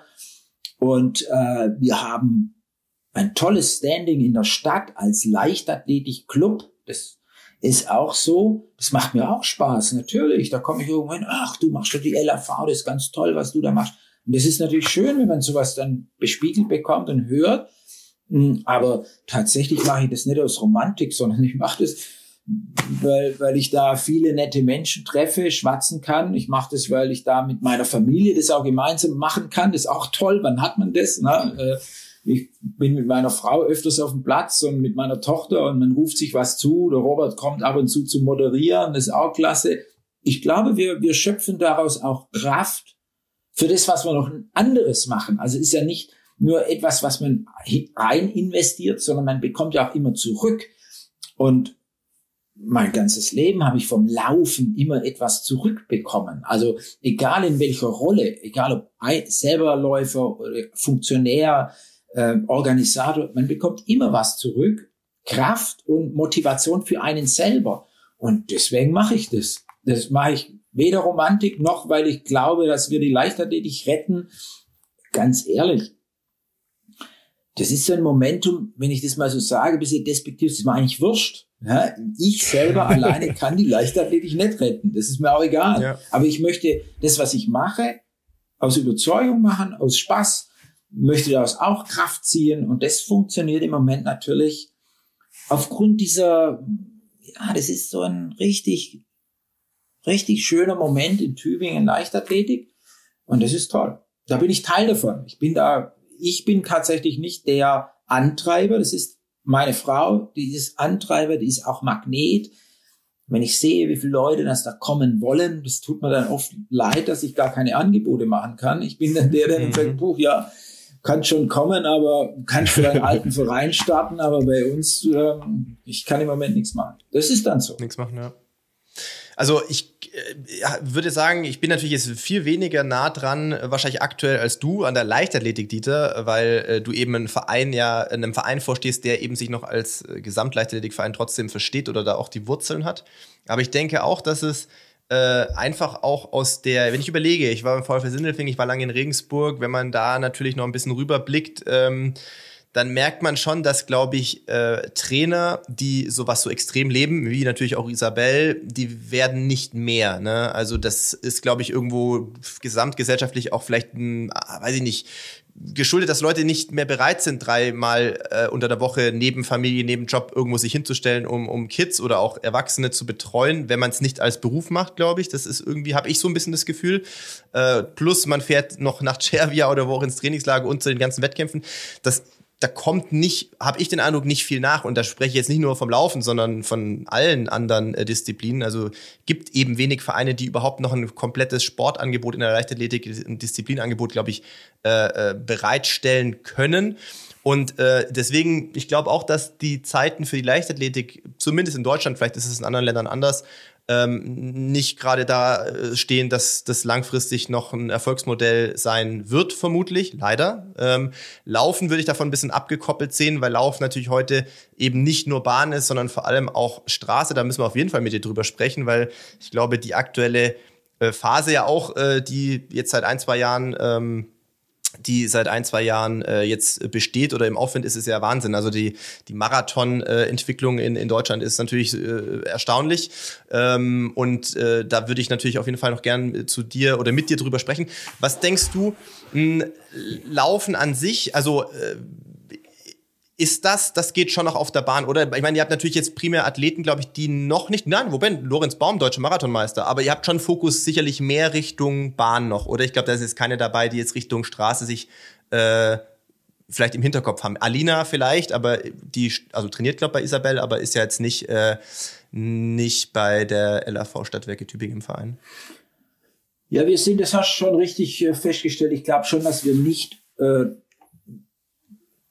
fokussiert sind auf Straßenlauf. Wir haben Straßenläufe, mhm. klar, weil das dann irgendwann eine Entwicklung in einer Karriere ist, wenn wie der Lorenz, der natürlich sehr viel auf der Bahn gemacht hat, 5000, 10.000, der aber ja doch von der Straße kam, ganz oft bei vielen Straßenläufen unterwegs war, dem das jetzt gelungen ist, da in Köln äh, tatsächlich für jemand aus der zweiten Reihe, ja, schießt er dann weit über das Ziel hinaus und ganz großartig, emotional auch großartig für ihn und auch für uns. Das ist natürlich auch, ähm, da wären wir wieder bei der Gruppendynamik. Ähm, das wird ja wahrgenommen. Da, da, da sind dann Leute in der zweiten Reihe und sagen, wow, das ist möglich. Das ist tatsächlich möglich. Ja, genau. Und dann äh, hast du da plötzlich wieder Leute, die haben schon aufgehört, dann tauchen die wieder im Training auf und machen wieder ein volles Wintertraining. Ja, und das ist natürlich, egal was da rauskommt, da geht's auch gar nicht so sehr immer darum, führt das zu einem Erfolg oder führt das zu einem Ziel, sondern für die eine Person ist es die Erfüllung. Und die ja. Möglichkeit machen wir, die, die Möglichkeit schaffen wir, hm, dass, dass die Menschen sozusagen einen Traum erfüllen können. Und sei es nur, jetzt nehmen wir ja auch sehr großzügig viele Leute mit zur deutschen Meisterschaften, zehn Kilometer. Wann können die Leute zur deutschen Meisterschaft zehn Kilometer kommen in die Mannschaft und können da vorne drin laufen? Das ist großartig, das ist schön, das ist für die Leute ein tolles Erlebnis. Ähm, und ich glaube, um sagen wir mal, die, die, diesen Hinweis, ob wir uns zur Straße entwickeln, das glaube ich nicht. Wir sind zu sehr tatsächlich leichtathletisch orientiert, bahnorientiert und ähm, das wird sich auch nicht so schnell ändern. mhm. die Strukturen an sich, dieses Professionalisierung von Laufteams, was man jetzt sieht, On-Team ist ja etwas, oder es gibt es ja von jeder Marke im Grunde genommen. Viele große Marathonveranstalter machen das inzwischen ja auch, genau. die natürlich vielleicht auch die finanziellen Mittel haben, dass man da entsprechend, äh, ich sag mal, Profi-Bedingungen schaffen kann, klar. Genau, genau. Äh, ich sage jetzt auch mal, ja, Gott sei Dank äh, werden sie auch ihrer äh, Verantwortung äh, gerecht. Ne? Man, äh, ja. man nimmt Geld ein, das war vorhin mein Beispiel von unserem Stadtlauf, man nimmt Geld ein über so eine Veranstaltung und dann gehört es einfach auch um die Sportart an sich attraktiv zu halten, weil darum muss es ja auch gehen, äh, muss ich den eigenen Nachwuchs fördern und insofern ist es ja positiv, wenn die ganzen Marathonveranstalter dann auch wieder in Athleten investieren. Ähm, Bin ich dabei, 100 Prozent. Ja, und insofern, wobei wir, wie gesagt, wir sehen uns da eher auf der Bahn zu Hause, im Stadion mhm. zu Hause. Wir haben ja viele 800 Meter Läufer, 1500 Meter Läufer und das Angebot werden wir ganz sicher äh, nicht verändern. Okay, ja. ja. Isabel hat es ja hier, ähm, als sie bei uns zu Gast war, auch geschildert, dass ihr natürlich schon auch diese, diesen Magnetismus jetzt habt durch diese Gruppe, durch die Erfolge, durch das, was halt öffentlich ähm, dann da sich spiegelt plus natürlich auch ein universitäres Umfeld, ja. Also sagen wir mal so, es erinnert mich ganz leicht, weil wir vorhin ja auch das Thema ähm, Eugene und Prefontaine und so schon hatten. Es erinnert mich schon so ein bisschen an Eugene, ja. Also diese, diese Ver Verankerung in einer Mittelstadt, in einer universitären Stadt mit anderen Optionen, sage ich mal, als jetzt eine Metropole, also wie, wie jetzt Berlin oder Hamburg, Köln, wie auch immer sind das letztlich die, ähm, die Keimzellen für, für, für Sport, für Laufen, jetzt äh, gar nicht nur für Leichtathletik? Ja, erstmal würde ich sagen, äh, Leichtathletik ist eine universitäre Sportart. Also äh, ja. das ist klar. Wir, wir klingt Fuß aber auch ein bisschen abgehoben erstmal, ne? Ja, ja also es klingt abgehoben, aber ich weiß, was Dieter meint. Ja, ich weiß, genau, was Dieter ich, meint. Ich kann das kurz erläutern. Also es geht nicht darum, mh, Entschuldigung, wenn es so geklungen hat. Nein, ist ein nee, ich mein, Sportart deshalb. Ich war nur so ein Gedanke Athleten, gerade, ja. Weil die Athleten, zumindest war das früher so, Klammer auf, Klammer zu, mit einem Studium leichter parallel Leistungssport hm, machen konnten, ja. wie mit einer klassischen Handwerkerausbildung will jetzt mein Beispiel gar nicht äh, äh, so breit treten, aber ich bin ja einer, der genau vom anderen Weg kam. Ich habe eine Ausbildung gemacht. Ich war Handwerker. Mhm. Ich habe quasi mit Leistungstraining begonnen. Da habe ich jeden Tag morgens um 6 Uhr bin ich zum Arbeiten gegangen, bin um 16 Uhr nach Hause gekommen, 17 Uhr und dann habe ich abends in der Nacht trainiert. Das geht auch. Aber wenn ich zum Lehrgang kam, haben die mich alle gefragt, was, sowas machst du? ja, also das konnten sich die gar nicht vorstellen. Und das war mein Weg. Aber das war ein ungewöhnlicher Weg. Der eigentliche Weg ist schon der, man geht äh, studieren, kann es sich selbst einteilen und dann hat es funktioniert. Es funktioniert heute eben nicht mehr ganz so gut, weil auch die Universitäten sind ja übergegangen als schulisches System. Also sie haben ganz strikte Anwesenheitszeiten, sie haben Klausurtermine, die man nicht verschieben kann. Ähm, und das ist für den Leistungssport nicht gut. Wünschenswert wäre hier mal strukturell nachzudenken, wie kann ich eigentlich eine Kooperation eingehen? Und das, was du sagst, Ralf, ist für Tübingen gesprochen, ja, wir haben eine Kooperation äh, mit der Universität. Wir haben auch eine Ansprechpartnerin, die Verena Burg, die sitzt beim Sportinstitut. Wir können also, wir können also minimalen Einfluss nehmen. Aber der Einfluss ist immer dann gut, wenn man die Leute persönlich kennt. Aber das ist auch kein Geheimnis und ich glaube, das ist auch, wenn man so will, das Geheimnis im Moment dieses Vereins und dieser guten Gruppe und alles, was sich damit sozusagen aneinanderreiht. Also das äh, ist einfach, dass es Personen sind. Es ist die Isabelle, es ist die Jackie, klar bin da ich, ich will mich auch nicht kleiner machen, wie ich bin. Und, und, und klar haben wir eine gute Vernetzung innerhalb des Vereins. Wir haben gute Sponsorenpartner, die auch wiederum vernetzt sind. Also es hängt alles zusammen und klar sind wir auch vernetzt in die Universität. Es wäre ja unlogisch, wenn es nicht so wäre. Wir kooperieren mit dem Stadtlauf, mit der Universität, mit dem Sportinstitut. Wir haben alle Ansprechpartner da. Und es ist natürlich dann einfacher, wenn da jemand anruft und, und ah ja klar, logisch, okay, ich schwätze mal mit dem und dem, vielleicht ist was zu machen. Aber zur Wahrheit gehört auch, es ist eben nicht immer was zu machen. Und, und öfters müssen wir dann zurückstecken, müssen die Athleten, können die Athleten eben nicht in ein Trainingslager oder können die Athleten eben keine Freistellung bekommen. Das ist dann tatsächlich sehr mühsam und, und, und manchmal auch ein Hemmnis. Das wäre wünschenswert, wenn das einfacher wäre. Aber ich sage jetzt mal, wir bewegen uns so gut es geht und das, was wir können, in unserem Tübinger kleinen Kosmos. Mit Eugene kann man das insofern nicht vergleichen. Wir haben nicht den gleichen potenziellen Sponsor, der bereit ist, hm. alles zu finanzieren. Das war hm. in Eugene anders. In Eugene hatte man einen, einen Partner, der kompromisslos investiert hat. Das haben wir nicht, das ist nicht so schlimm, da gibt's auch nichts zu beklagen. Ich sage jetzt mal, manchmal ist ja so ein Geldregen auch kein Segen, sondern manchmal kehrt sich das dann auch immer um und es ist auch gar nicht gut. Und auch Eugene, würde ich sagen, das Projekt Eugene ist ja, äh, sagen wir mal, war Irrsinn, sehr umstritten und dann fast gescheitert. Also insofern, nein, mit Eugene würde ich mich gar nicht vergleichen wollen.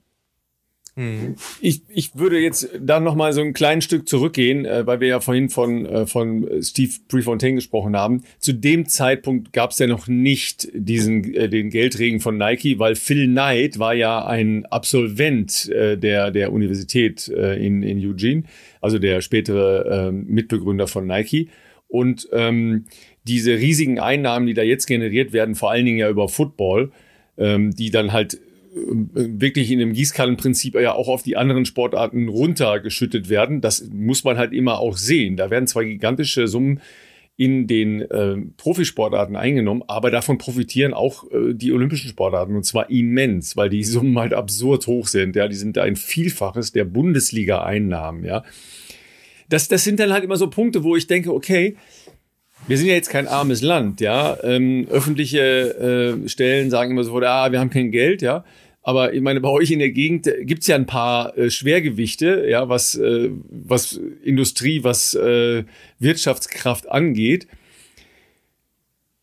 Und da ist ja auch nicht mehr so viel von übrig geblieben. Ja, äh, Philipp, bei, bei, dir zu Hause, ja, Sindelfingen, äh, Sindelfingen erinnere ich ja. mich noch, als ich da mal im Trainingslager war, war das halt die reichste Gemeinde Deutschlands. Ja, da war halt ähm, dann marmorne, marmorne Zebrastreifen äh, so. haben es damals gebaut, weil sie glaube nicht wussten, wohin damit. Und, aber die Zeit ist lange kein vorbei. Scherz. Und das ist kein Scherz, Leute. Nein, nein, ne? nein, nein, nein. Ja, das heißt, die Abkehr vom Sport von für große wirtschaftliche, also potente wirtschaftliche Partner ist natürlich schon auch tragisch. Und auch ein, ein Phänomen, das sich ja bis in die Politik hinein äh, nochmal so richtig vor Augen geführt haben in der Corona-Zeit, ja, als ja klar wurde, dass Sport gar keine Relevanz hat bei den Entscheidungsträgern, mindestens jetzt mal auf Bundesebene. Ja, das kann man jetzt alles beklagen, aber das ist für mich jetzt kein Weg, ähm, einen Verein voranzutreiben. Also ich, ich bin da nicht unzufrieden. Gehst du Tür, die Frage ist ja, gehst du Türklinken äh, putzen? Ja, klar. Um neue Partner an Land zu holen, ja. quasi für einen Verein. Naja, äh, äh, bei Türklinken putzen beginnt schon die jetzigen Partner an der Stange zu halten. ja, ist ja klar. äh, das ist natürlich falsch. Aber äh, du weißt, Ralf, ich widersprich dir ja sehr ungern. Ähm, du hast natürlich vollkommen recht, was die Finanzierung in Amerika betrifft. Das College-System ist eigentlich aufgebaut, dass man Veranstaltungen macht und diese Veranstaltungen auch verkauft und dann wiederum geht es in einen Topf und dann kann man sich auch andere Sportarten, andere Sport, alle anderen Sportarten leisten, das wollte ich sagen. Allerdings ähm, mhm. ist es nicht professionalisiert, also es ist nur College-Sport und das äh, mhm. ist eben ja. kein professionelles Team, sondern es wird vom College, also von der Universität aus organisiert, diese Teams und dieser Sport und dieser Spirit, der davon ausgeht. Und es wäre mal eine nette Bestandsaufnahme, die auch sehr aufschlussreich wäre, wenn man mal bei einer Leichtathletikveranstaltung, bei einer WM oder bei Olympischen Spiele äh, auf dem Einlaufplatz abfragen würde, äh, aus allen Herrenländern kommende Athleten, wo hast du das Einmaleins des Profisports gelernt? Und ich würde sagen, weit mehr wie 50 Prozent kommen alle, egal aus welchem Land sie am Ende starten, für welches Land sie starten, haben alle in Amerika studiert, haben alle diese College-Situation durchlaufen. Ähm, und warum können wir nicht mithalten? Das glaube ich, war vielleicht eine angedeutete Frage, die, die interpretiere ich jetzt mal rein. Das ist einfach deshalb, weil wir äh, nach Wendezeit uns darauf fokussiert haben, uns, das meine ich, das Sportsystem Deutschland, ähm, wir schaffen Zentren, wir mhm. stärken unsere Olympiastützpunkte, die gibt's nur in einer gewissen Anzahl und da läuft die Hauptförderung rein, natürlich dann auch noch Fachverbände. Ähm, also das heißt, die deutsche Politik fördert die Verbände und fördert die Strukturen dieser Verbände, aber sie fördert eben keine Nester. Sie fördert nicht die Fläche. Und wir verlieren die Fläche. Und ich frage mich natürlich mit banger einem Blick nach in die Zukunft in zehn Jahren, ja, wer soll denn in den Zentren trainieren, wenn wir in der Fläche niemand mehr entwickeln? Und ja. ich glaube, das wird uns auf die Füße fallen, wenn es kein Gegenlenken gibt. Es gibt auch kein Gegenlenken, da bin ich fest Ich wollte gerade sagen, ich wüsste nicht, dass da was ähm, kommt. Ja, das ist so, weil natürlich ist auch klar so, hm, Institutionen, Gebilde, Verbände hm, haben auch eine große Kraft, sich selbst zu rechtfertigen, sich selbst zu erhalten. Und ähm, insofern müsste ja die Verbände, die Olympiastützung sich selbst auflösen. Die müssen ja sagen, ähm, wir haben Olympiastützpunkt Stuttgart, wir haben die und die Mittel an Personal. Und Personal ist das, was im deutschen Sport sozusagen uns sehr viele Mittel kostet, ohne dass wir aufgrund von äh, äh, Strukturen und auch Mitarbeiter ähm, ja, ist ja auch gut so, dass wir Mitarbeiter schützen und dass man sie nicht uneingeschränkt entlassen kann. Wir sind nicht Fußball, dass man sagen kann, in dem Gehalt ist so eine Kündigung dann inbegriffen, sondern die, die Trainer und Übungsleiter sind so schlecht bezahlt, dass man sie auch in ihrer Anstellung kaum äh, verändern kann. Und wenn man dann halt schlechtes Personal hat, dann hat man das über Jahrzehnte. Und dann hat man plötzlich natürlich ein Problem, ein personelles und damit auch ein Strukturproblem. Und deswegen glaube ich, ist es fast nicht zu lösen. Zu lösen, und darin sehe ich, da werden wir wieder in Tübingen zu lösen, ist es, indem man vor Ort mh, hm, kreativ, mit viel Spaß, mit viel Motivation mh, hm, eine Gruppe aufbaut, die dann auch zum Teil sich selbst motiviert und sich selbst betreut. Ich glaube, das ist der Schaum. Das ist, das ist unsere Chance. Also, dass ich gar nicht nach links schaue, nach rechts schaue. Ich rufe auch nicht nach einem Verband. Mir ist es eigentlich wurscht. Äh, und, und guck, wie weit man kommt. Und wir kommen ganz weit. Das ist ganz nett. Ich, also, also, es gibt, ja. es gibt, äh, es gibt Ideen. So ist es nicht. Ähm, ob sich das dann letztlich durchsetzt, ist was anderes. Ähm, äh, da erzähle ich lieber noch nicht zu viel zu, weil dann ist es schwieriger, Ideen durchzusetzen. Ähm, aber es gibt durchaus Bestrebungen, Dinge zu verändern, weil es ist ja nicht so, dass nicht Menschen erkennen, dass, ja, äh, sagen wir mal, eine Medaillenbilanz äh, nicht mehr so ist wie vor 20 Jahren. Wir, wir müssen jetzt nicht ins DDR-System zurückgucken oder was auch immer, das ist Quatsch.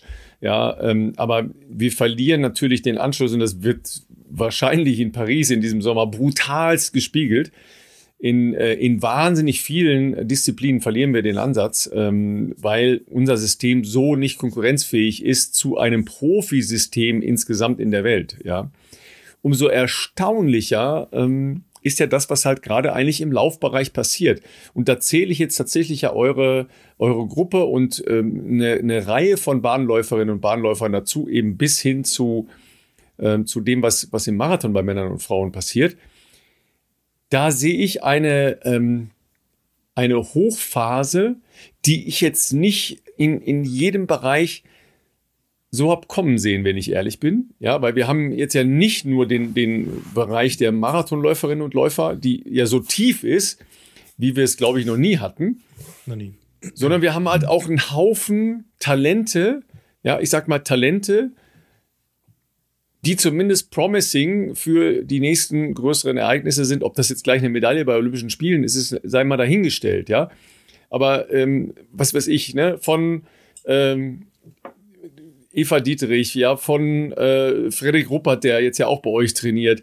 Ja, das sind alles so, äh, Mohamed Abdullahi, der hier bei uns war, konnte sich nicht qualifizieren, äh, weil er es nicht schlau angestellt hat für die WM ja, selbst ein, ein Max Torwett, der ja sich in, in, äh, in einem erweiterten Weltklassereich be bewegt Und da sind ja so viele, ja, da sind ja so viele weitere. Kira Weiß hatten wir hier und, und, und.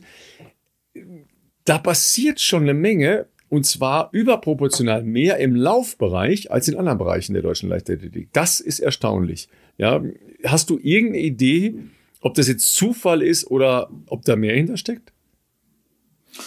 Ich glaube einfach, weil Laufen einfach ist.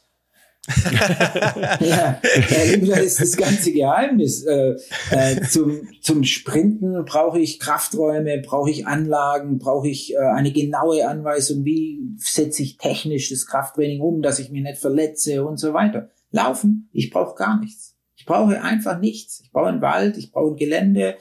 Klar, ich brauche mm, Strukturen. Wer bezahlt der ganze Spaß, wenn ich dreimal im Jahr ins Höhentrainingslager fahre? Äh, wer bezahlt meine Reisen zu Wettkämpfen, ist alles schwieriger geworden. Auch die Qualifikationsmodus hat sich ja verändert, nicht unbedingt zugunsten äh, äh, und zur Transparenz in der Szene. Aber sei es drum, ich glaube, die Antwort ist, für alle anderen Sportarten, technischer Sportarten, Stabhochsprung, Diskus, Kugel, ich meine, ihr, ihr seid selber aus der Leichtathletik kommen, ihr wisst, was das bedeutet. Also da brauche ich Anlagen, da brauche ich technisches Know-how, da brauche ich ähm, Trainer-Know-how, das uns auch verloren geht, weil die herausragenden Trainer in den technischen Disziplinen sind jetzt alle äh, in Rente sozusagen. Und man hat sich lange Jahre keine Gedanken gemacht, wie sieht denn unsere Trainerstruktur aus? Und plötzlich haben wir gedacht, uh, es sieht aber ganz schlecht aus. Ich glaube, da, da gibt es Nachholbedarf, wird man auch nachholen. Also ich glaube auch, Ralf, da gebe ich dir schon recht die Verbände, also der DLV äh, und auch die Landesverbände erkennen das natürlich, aber so ein Schiff dann in ein anderes Fahrwasser zu bringen, das dauert seine Zeit. Ja, da muss man schon ganz schön harte Nüsse knacken. Ähm, und laufen, ja, ich glaube einfach, weil das also ist ja nicht nur, dass die anderen schlechter geworden sind, sprich jetzt die technischen Disziplinen und Laufen hat sich irgendwie auf dem Niveau weiter bewegt, sondern es ist ja wirklich über die letzten Jahre eine erkennbare Entwicklung, ähm, ge gerade im Straßenbereich, aber nicht nur, vonstatten gegangen. Auch auf der Bahn nehmen wir eine Konstanze Klosterhalfen, nehmen wir eine, auch eine Alina oder eine, eine ähm, ja, Hanna, logischerweise, äh, das ist ja alles Leute, die sich schon in einem, in einem äh, auf jeden Fall Weltklasse- oder erweiterten Weltklassebereich bewegen und im Marathon natürlich jetzt sehr, äh, sehr viel kulminiert äh, und auf einmal hast du fünf, sechs Leute, die nicht nur eine Olympianorm laufen, sondern wir haben es letzte Folge äh, besprochen, letzte Woche, äh, nach den US-Trials äh, in, in, äh, im, am vergangenen Wochenende in Atlanta. Ey, die Männer, Orlando. klar, okay. Orlando. Äh, äh, Entschuldigung, wir haben es jetzt Orlando. dreimal falsch gesagt. Wir haben, wir haben dreimal falsch mit Atlanta gesagt. Ja, sollten, sollten, sollten wir wissen. ähm, na, es ist ja so, dass da quasi bei den Männern sicherlich äh, Bedingungen waren, die jetzt ein bisschen fordernd waren aufgrund äh, der Witterung. Trotzdem auch von den Bestzeiten der drei Männer, die da sich jetzt durchgesetzt haben, äh, das gab es ja, glaube ich, selten, dass jetzt drei deutsche Männer auf dem Papier zumindest mal schneller sind als die, als die Jungs aus den USA. Ähm, wo hast du da, was ist Straßenlauf attraktiver geworden? Sind das Leute, die sonst auch auf der Bahn entsprechend performt hätten? Ich meine, klar, Richard Ringer zum Beispiel mal oder ein Amanal, die waren, haben auch gute Bahnzeiten logischerweise stehen, sonst geht das nicht. Aber äh, was, wie würdest du sagen? Also es ist ja nicht nur so, dass die anderen Disziplinen schlechter geworden sind, sondern Laufen insgesamt einfach erfolgreicher geworden ist. Ach, ich vertrete eigentlich, ich habe schon oft äh, die These vertreten, dass wir in der Leichtathletik so in, in Zyk Wellen, in Wellenbewegungen mhm. denken mhm. müssen. Also ich kann mich erinnern, als ich äh, vor 35 Jahren, äh, uiuiui, ist schon ganz schön lange her, äh, äh, war ich mal bei der deutschen Hallenmeisterschaft und dann legte Carlo Drenhardt Hallenweltrekord auf 2,40 Meter. Mhm. Aber er war gar nicht allein. Da waren, nee. da waren noch drei andere Deutsche. also, da muss man sich ja. mal vorstellen, das war eine Hochzeit des deutschen Hochsprungs, ja, ja der Männer. Dietmar Mögenburg, Nagel, Drenhardt, äh, das war Wahnsinn. Und dann weltweit, hier habe ich den, äh, so, äh, äh, na, wie hat er geheißen, aus Kuba, der Hochspringer. Ja, Travis Sotomayor. Sotomayor. Mhm. Genau, Sotomayor, ja. noch gar nicht aufgezählt, der Schwede, hm, auch 240 Springer, Sörberg, glaube ich, ja, genau. Patrick Stierberg, ähm, ja. Mhm. Also das heißt, hier hat man nur mal, um eine Disziplin rauszupücken, plötzlich eine Disziplin, da haben alle den Kopf geschüttelt, haben gesagt, was ist denn hier los? Das geht, geht ja gar nicht. Und auf einmal lief das und was ist heute mit Stab, mit der Hochsprung Männer? die kommen gar nicht an die Höhen ran oder kaum. Mhm. Ja? Also das ist so eine Disziplin, die, ist, die, die äh, durchstreitet gerade so ein Wellental. Ähm, äh, Im Laufbereich ja, waren es immer einzelne Ausreißer, wenn ich jetzt weltweit denke, nicht Deutschland, sondern weltweit, auch immer einzelne Ausreißer, die mal eine irre Zeit hingelegt haben und die ganze Welt hat den Kopf geschüttelt. Was ist denn jetzt passiert? Ne? Und auf einmal rücken die alle nach, hat auch was mit Schuhentwicklung zu tun im Laufbereich, ganz klar. Gerne deine Einschätzung dazu auch. Ich glaube, das interessiert viele Leute, die hier zuhören, ähm, weil ich meine, du bist ja ganz offensichtlich einer von nur sehr wenigen deutschen Läufern der Geschichte, der äh, olympische Medaillen gewonnen hat. Wie, wie würdest du das bewerten, verglichen zu damals, heute? Ich weiß nicht, hast du, du bist ja auch bei einer, äh, glaube ich, immer noch auch Markenbotschafter für eine sehr bekannte äh, Laufschuhmarke. Hast du von denen auch die Schuhe mal getestet und wie ist dein, dein Feeling dazu? Glaubst du, es hängt wirklich sehr stark an den Schuhen oder ist es nur im Kopf hat es was verändert oder? Ja, also die Firma ASICS, äh, man darf das ruhig beim Namen, ist sind ja die führende Laufschuhkompanie. Die haben mir tatsächlich ähm, äh, ein, ein, ein, ein Modell zugesandt, äh, nicht mit der Bitte, es soll es testen, es war selbst erklären, dass ich das Ding ansehe. Ähm, klar, das ist eine Rakete, ja, ist ja, ist ja, brauchen wir gar nicht drum reden, da kann man schneller laufen. Und das Mann muss ich jetzt etwas konkretisieren, da können die Spitzenleute schneller laufen. Und jetzt, liebe Freizeitläuferinnen und Läufer, die jetzt zuhören, für uns, ne, diese über 50-Jährigen, ist das gar nichts. Ne? Aus dem einfachen Grund, wir haben nicht mehr die Kraft. Versteht ihr? Man braucht ja nämlich Schmackes. Ja? Ich kann das Ding gar nicht laufen. Also ich habe den Schuh 1000 Meter angehabt und war froh, dass ich nur mehr einen Tausender vorgenommen habe, weil sonst äh, hätte sich meine Hüfte zerschossen mit dem Knie dazu. Man muss ja das, diese Power halten können. Also es ist ja, ist ja nicht so, dass das dann von alleine geht, sondern ich muss den Schuh treffen. Also das, was der Schuh kann, für das, was der Schuh auch gebaut wurde, muss ich genau das Ding treffen. Da brauche ich auch Kraft, um diese Energie, die da ja in dem Schuh auch weiter transportiert wird, das soll ja auch weiter transportiert, das ist die Idee des Schuhes. Diese Energie muss ich ja körperlich halten können, aushalten können. Und wenn ich eben im Rumpfbereich zu wenig Kraft habe, wenn ich in den Beinen zu wenig Kraft habe, wenn ich in der Wade zu wenig Kraft habe, dann halte ich das nicht. Dann ist es zwar schnell, das mag sein, aber es ist sehr verletzungsanfällig. Und ähm, ja, auch da möchte ich jetzt mal nicht hinterm Berg stehen. Äh, das vergessen die Leute. Ich bin auch älter geworden und manchmal fühle ich mich auch alt. Das liegt einfach daran, dass ich weniger Kraft habe. Ich, das spüre ich in allem. Vor allem beim Holzhacken. Ja, früher habe ich äh, meine zehn Fischmeter, rucki, rucki, rucki, zugi am Nachmittag. Da brauche ich heute drei Nachmittage. Das ist einfach so. Ja, man hat weniger Kraft und das ist in allen Lebensbereichen so.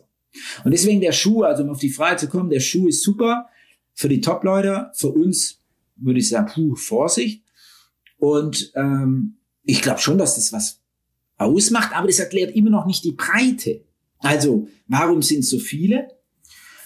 Und das ist für mich schon auch wieder, da wären wir wieder bei der berühmten Gruppendynamik. Das ist doch ganz klar. Wenn ich jetzt Marathon in Paris dabei sein will und jetzt legt der Richard vor mit, ähm, was ist er gelaufen? Ihr wisst es besser, ihr seid die Experten. Äh, jetzt zuletzt 20705. Genau, 20705, also um fünf Sekunden äh, quasi die Norm und der Boden, ist jetzt auf dem dritten Platz. Was passiert jetzt bei den anderen? Ja, das ist doch ganz klar, die wissen genau. Mir nützt alles andere nichts. Ich muss 20704 laufen. Fertig ist die Laube. Und genau dieser Umstand pusht wahnsinnig die Kräfte. Ich hätte mir oft ge gewünscht, dass ich solche Gegner gehabt hätte im eigenen Land, die quasi mich mit 1310 mir eine 1308 vor den Latz geknallt hätten, dann hätte ich gewusst, scheiße, jetzt muss ich auch eine 1306 laufen. So ist es nicht. äh, und äh, äh, deswegen habe ich auch oft dann in meiner Zeit ja auch diese Trainingslager mit den Kenianern gesucht, weil dort natürlich dann eine ganz andere Dynamik entsteht und die braucht man, um, ähm, um zu bestehen. Vielleicht diese kleine Anekdote, ich, Kumpel, Silbermedaillen. du kannst gerne eine große Anekdote machen, weil Kenia steht auch noch auf meiner Liste drauf, weil Kenia, wie du das damals erlebt hast, quasi als Laufsport-Pionier, möchte ich sagen, ist sehr anders wie das Kenia, was ich wahrscheinlich äh, sehr viele Jahre später erlebt habe. Also äh, fühl, fühl dich äh, ganz frei, da ein paar Anekdoten zu erzählen. Ja, jetzt kommt keine Anekdote aus Kenia, sondern eine aus Ach Japan. So. Ähm, auch okay. wenn mein äh, äh, Silbermedaillenkollege 88 Mark Meiling, Judoka Schwergewicht, äh, mit dem durfte ich auch äh, des Öfteren privat äh, zusammentreffen, ein super Typ, ein super Athlet und der hat mir erzählt, äh, weil ich mich das interessiert hat, wo gehst denn du ins Trainingslager? Und sagte, ich gehe nach Japan. Sag, wieso nach Japan? Ja, da habe ich meine Gegner. Dann sage ich, ja, wie läuft das ab? Dann hat er gesagt, ja, da kommst du in eine Halle. Hm, das sind ungefähr 100 Judoka-Kämpfer das gibt's in Deutschland gar nicht. Er hat gesagt, äh, in Sindelfing übrigens, Mark Meiling, äh, äh, ja, war ja in Sindelfing und er sagt, da komme ich in der Halle in Sindelfing, da gibt's einen Sparringspartner. Den ganzen Abend einen Sparringspartner. In Japan kommst du in die Halle, habe ich 100 Sparringspartner. Jeden Abend, immer 100 andere. Und das macht ja was. Das ist ja etwas, alle fünf Minuten muss ich dir auf jemand anderen einstellen. Gerade Kampf ist natürlich klar, dann ist es noch mal besser, weil du mit unterschiedlichen Leuten dann zu tun hast. Aber bei uns ist es ja genauso. Ich meine, äh, ich bin nach, nach Kenia und dann habe ich mich da eingetaucht in so eine absolute Gruppe. Also ich war ja nicht in, das kann man tatsächlich nicht vergleichen. Da waren wir Pioniere.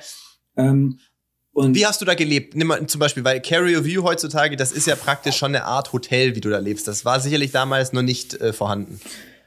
Ja, äh, um es, um es ganz kurz, tatsächlich kurz zu beschreiben, das, wir waren, äh, beim ersten Mal sind wir mit Richard Noruka und Bruce Tullow, äh, die Lauflegende aus Britain, Bruce Tullow leider verstorben.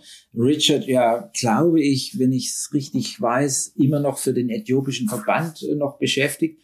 Ähm, Marathonläufer Great Britain, mit denen sind wir rübergefahren. Wir haben drei Stationen gehabt. Einmal sind wir nach Eldoret, äh, um uns dort umzuschauen, waren da zehn Tage, haben beim berühmten Kipchoge Keno gewohnt, äh, da, damals noch im Weißen Haus. Und dann sind wir weitergezogen nach Niahuru.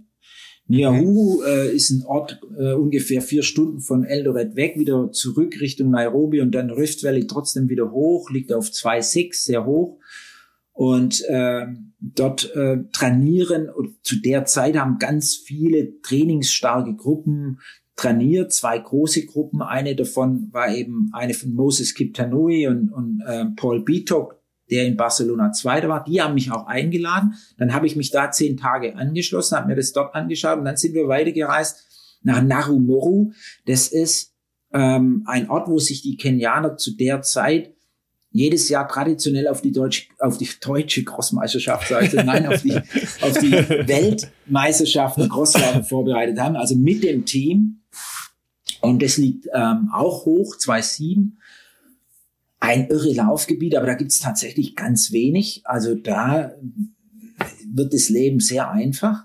Ähm, und wir haben uns dann entschieden, weil die Einladung stand und weil das auch für mich mehr Sinn machte, mit, mit, mit den Kenianern zu laufen. Das war mir wichtig. Ich wollte mit den Leuten laufen. Ich wollte nicht nur in Kenia laufen, sondern ich wollte, ich wollte ja was von meinen Gegnern wissen. Und dann sind wir nach Niauru die ganzen Jahre und immer zu diesen Zeiten, wenn Moses Kip dann nur sein Trainingslager aufgeschlagen hat. Also wir waren dann quasi immer integriert. Einmal habe ich dort gewohnt, wo die Kenianer gewohnt haben. Das ist, würde ich sagen, fast unmöglich. Äh, ich habe es zwei Wochen ausgehalten. Dann habe ich gesagt, jetzt wird schwierig, jetzt muss ich das ändern. Wir können gar nicht mehr, ja, ich kann das schon. Ich bin ja auch jemand, der, ich brauche ja keinen Luxus, aber so ab und zu warmes Wasser wäre schon nicht schlecht. Ne? Also, ich wollte gerade sagen, gibt es fließend Wasser? Wie war es mit Strom? Das sind ja auch ja, alle Sachen, Strom die zu der Zeit, es war ja auch lange her. Wir hatten natürlich immer Stromausfall, fast täglich. Man Klassiker. kriegt ja nicht flächendeckend Strom. Ähm, ja, und zu der Zeit natürlich auch kein Internet. Ne? Also quasi, ich äh, weiß, die Anfangsphasen gab es dann in Yahoo ein Internetcafé und äh, wenn du da eine Seite aufgeschlagen, äh, also aufgeschlagen ist gut, so eingetippt hast, wolltest du Seite ja. öffnen, dann bist du erstmal auf einen Kaffee gegangen, eineinhalb Stunden später, dann war sie geöffnet. Also äh, insofern äh, ist schon alles, war, war, war großartig. Ganz ehrlich, für mich war das die Welt. Äh, und zwar aus dem einen Grund. Ich war völlig abgemeldet. Also ich war so fokussiert, ich war nur im Training. War nichts anderes. Mhm. Da konnte man nichts anderes machen. Du hast trainiert, ja. gegessen, geschlafen, fertig war die Laube. Ich musste nirgendwo einen Post absetzen oder eine E-Mail beantworten. ich habe mir äh, eine ganz verspätete Süddeutsche Zeitung organisiert. Das war sehr mühevoll in Yahoo. Die kam auch immer eine Woche zu spät. Also ich war immer eine Woche später, aber ich war großartig. Ich habe dann die Süddeutsche gelernt, ja, das, die Entwicklung passt irgendwie. Man hat Nachrichten gelesen, hat schon adaptiert, was bedeutet das in einer Woche. Also so. und, äh, dann, das war für mich natürlich schön. Das war, hat für mich gepasst. Aber wir sind ja ganz oft mit anderen Athleten auch hingefahren. Wir haben ja auch Isabel damals ja auch Bundestrainerin, waren da dann auch in Gruppen, nicht große Gruppen. Das ist in Kenia schwierig und auch nicht ganz so einfach. Unterkunft vielleicht das noch kurz eingestreut. Es war eine einfache Pension. Ja, da gab es schon fließend Wasser, das war okay. Ähm, nicht immer Strom und das Essen war sehr afrikanisch. Da gab es also war nix mit äh, irgendwie äh, europäisierte Kost.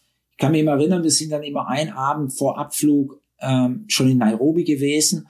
Und da haben wir uns dann in so ein westliches Hotel einquartiert und mit großer Freude äh, äh, sozusagen ein Stück Kuchen gegessen. Es gab drei Wochen kein Stück Kuchen. Es gab's da einfach nicht. Also das ist auch mal eine nette Erfahrung. Aber äh, zurück zu den Gruppen und, äh, und gruppendynamischen Prozessen. Mh, dort war es tatsächlich äh, so Aufenthalte deshalb herausfordernd, weil wenn man mit anderen Athleten dort ist, die jetzt mit diesen Umständen nicht so gut zurechtkommen, dann entsteht ganz, ganz, ganz, ganz schnell äh, negative Spiralen, Stimmungsschwankungen. Stimmungsschwankungen. Äh, ich will jetzt nicht von Lagerkoller sprechen, das ist mit mir selten. Da habe ich dann noch Instrumente des Entertainments, dass es nicht passiert. Aber, aber es ist dann tatsächlich so, man kann den Leuten eben keine Abwechslung bieten. Es gibt keine Abwechslung. Ja. Und das ist man als Europäer äh, tatsächlich nicht gewohnt mehr, gell? Also, dass du halt in der heutigen Zeit wahrscheinlich durch Internet, Social Media sowieso noch viel extremer, aber dass du wo bist, wo halt das, mit dem man hier aufgewachsen ist, da gibt's halt kein Kino um die Ecke oder kein, äh, was weiß ich, wegen mir Theater, Musik, äh, das ist da nicht. Da gibt's halt äh, ein Café vielleicht und äh, ja, paar Stände, wo du dein Obst kaufen kannst, dein Smoothie vielleicht noch kaufen kannst. Äh, ansonsten, die Leute sitzen ja trotzdem oft draußen oder auf der Straße und begegnen sich ja auch, aber das ist ja was anderes wie so wie wir, ne? wo du sonst durch deinen Alltag hetzt, in Anführungszeichen. Das ist ein so, sehr viel entschleunigteres Leben. So wie bei euch. Also ich hetze nicht durch den Alltag. bei euch, ja. Bei ja, euch ja. zwei. Ja, ja. Nee, ja, das, ist ja, das, das, ist ja was spannend. Das ist ja noch was anderes. Ähm, hast du diesen Langmut da schon kennengelernt und dann nur in dein Nachathletenleben äh, transferiert? Oder war das schon immo Oder hast du dir das kenianische Lifestyle noch? schon immer verinnerlicht? Äh, also von Haus aus würde ich sagen, bin ich ein langweiliger Typ. ja, äh, also ich, ich, ich muss mich, ich muss nirgendwo hin ich, ich, ich, ich bin nie, das darf ich so sagen, ich bin nie beim Shoppen. Finde ich total, es ist quasi, wenn man mir wirklich äh, äh was Schlimmes zumuten will, gehen wir shoppen. Ja? Da habe ich äh, viele Gedankenprobleme. Mache ich einfach nicht, lehne ich ab. Ähm, ich weiß gar nicht, wie lang oder ich bin schon manchmal auch äh, vor Corona-Zeiten war ich ja auch viel unterwegs mit Theater, Comedy, das ist ja nicht so, dass man da jetzt, sag mal, man ist dann gut strukturiert, man hat ganz viele Reisetätigkeiten, man muss ja auch sozusagen diese Reisen takten, es muss auch passen zeitlich, man muss sich wieder erholen, man muss wieder auf die Bühne. Also das heißt, ist ja auch so eine, ist ja ein Athletenleben. Das hat mir immer gefallen. Also Theater und, und, und, und, und äh, äh, Laufen ist dasselbe. Ich habe einen Wettkampf, ich bereite mich vor, ich habe einen um 20 Uhr ist Start, da sagt dann der, der Starter auf die Plätze, fertig los. Draußen sitzen die Leute, sie warten, Adrenalin, super, eineinhalb Stunden später ist das Ganze rum. Herrlich. Also, wie Athleten nehmen, deswegen glaube ich, mache ich, mag ich das so und mache ich das auch so. Ich zottel da mit meinem Bus durch Deutschland, herrlich, von Stadion zu Stadion, von Bühne zu Bühne. Mm, aber dieses, mm, dass ich auch mal, also ich kann das tatsächlich, ich kann den ganzen Nachmittag nichts mal. Ich mache da nichts. Ich, ich sitze da rum, ich lese nicht mein Buch, nein, finde ich ganz schrecklich ein Buch, nein, ich sitze da und, so, und, und, und, bin einfach da, fertig. Und, Aber wir haben ja, auch, äh, und ich finde es auch nicht ja schlimm. So, also ich selber. Ja, warum auch schlimm? Das ist ja Quatsch. Ja. Ne? Äh, wir haben aber in Nebensätzen ja schon gehört, dass es schon ein paar Ankerpunkte gibt. Ne? Also mit einem Kaffee, ein Stück Kuchen, das kommt schon häufiger vor in deinem Leben. Nee, Ralf, Das kommt jeden Tag vor. Here we go, here we go, ne? here we go. Da sind wir ja total Brüder im Geiste. Äh, und das andere ist haptisch eine Zeitung lesen, ne? Also so eine richtige mit äh, Knistern und viel zu viel Platz wegnehmen im Flugzeug. Da würde ich jetzt auch mal sagen, machst du auch jeden Tag, oder? Ja, zwei. Früher hatte ich drei Tageszeitungen. Ja. Das hat mhm. mir dann meine okay. Frau irgendwann verboten. Die dann gesagt, das geht jetzt gar nicht mehr. Es würde schon gehen, aber muss vielleicht auch nicht sein. Und tatsächlich, äh, soweit bin ich mittlerweile, trage ich mich mit dem Gedanken, meine geliebte Süddeutsche online zu ja. äh, umzustellen.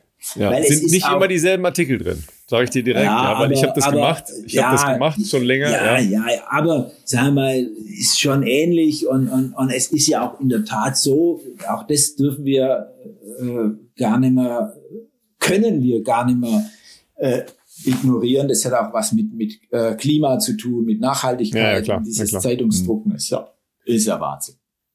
Ja. ja. Da müssen wir dann äh, auch mal irgendwann sagen, okay, wir haben schon auch auf Kosten dieses Planeten gelebt. Das ist ja gar nicht so, ne?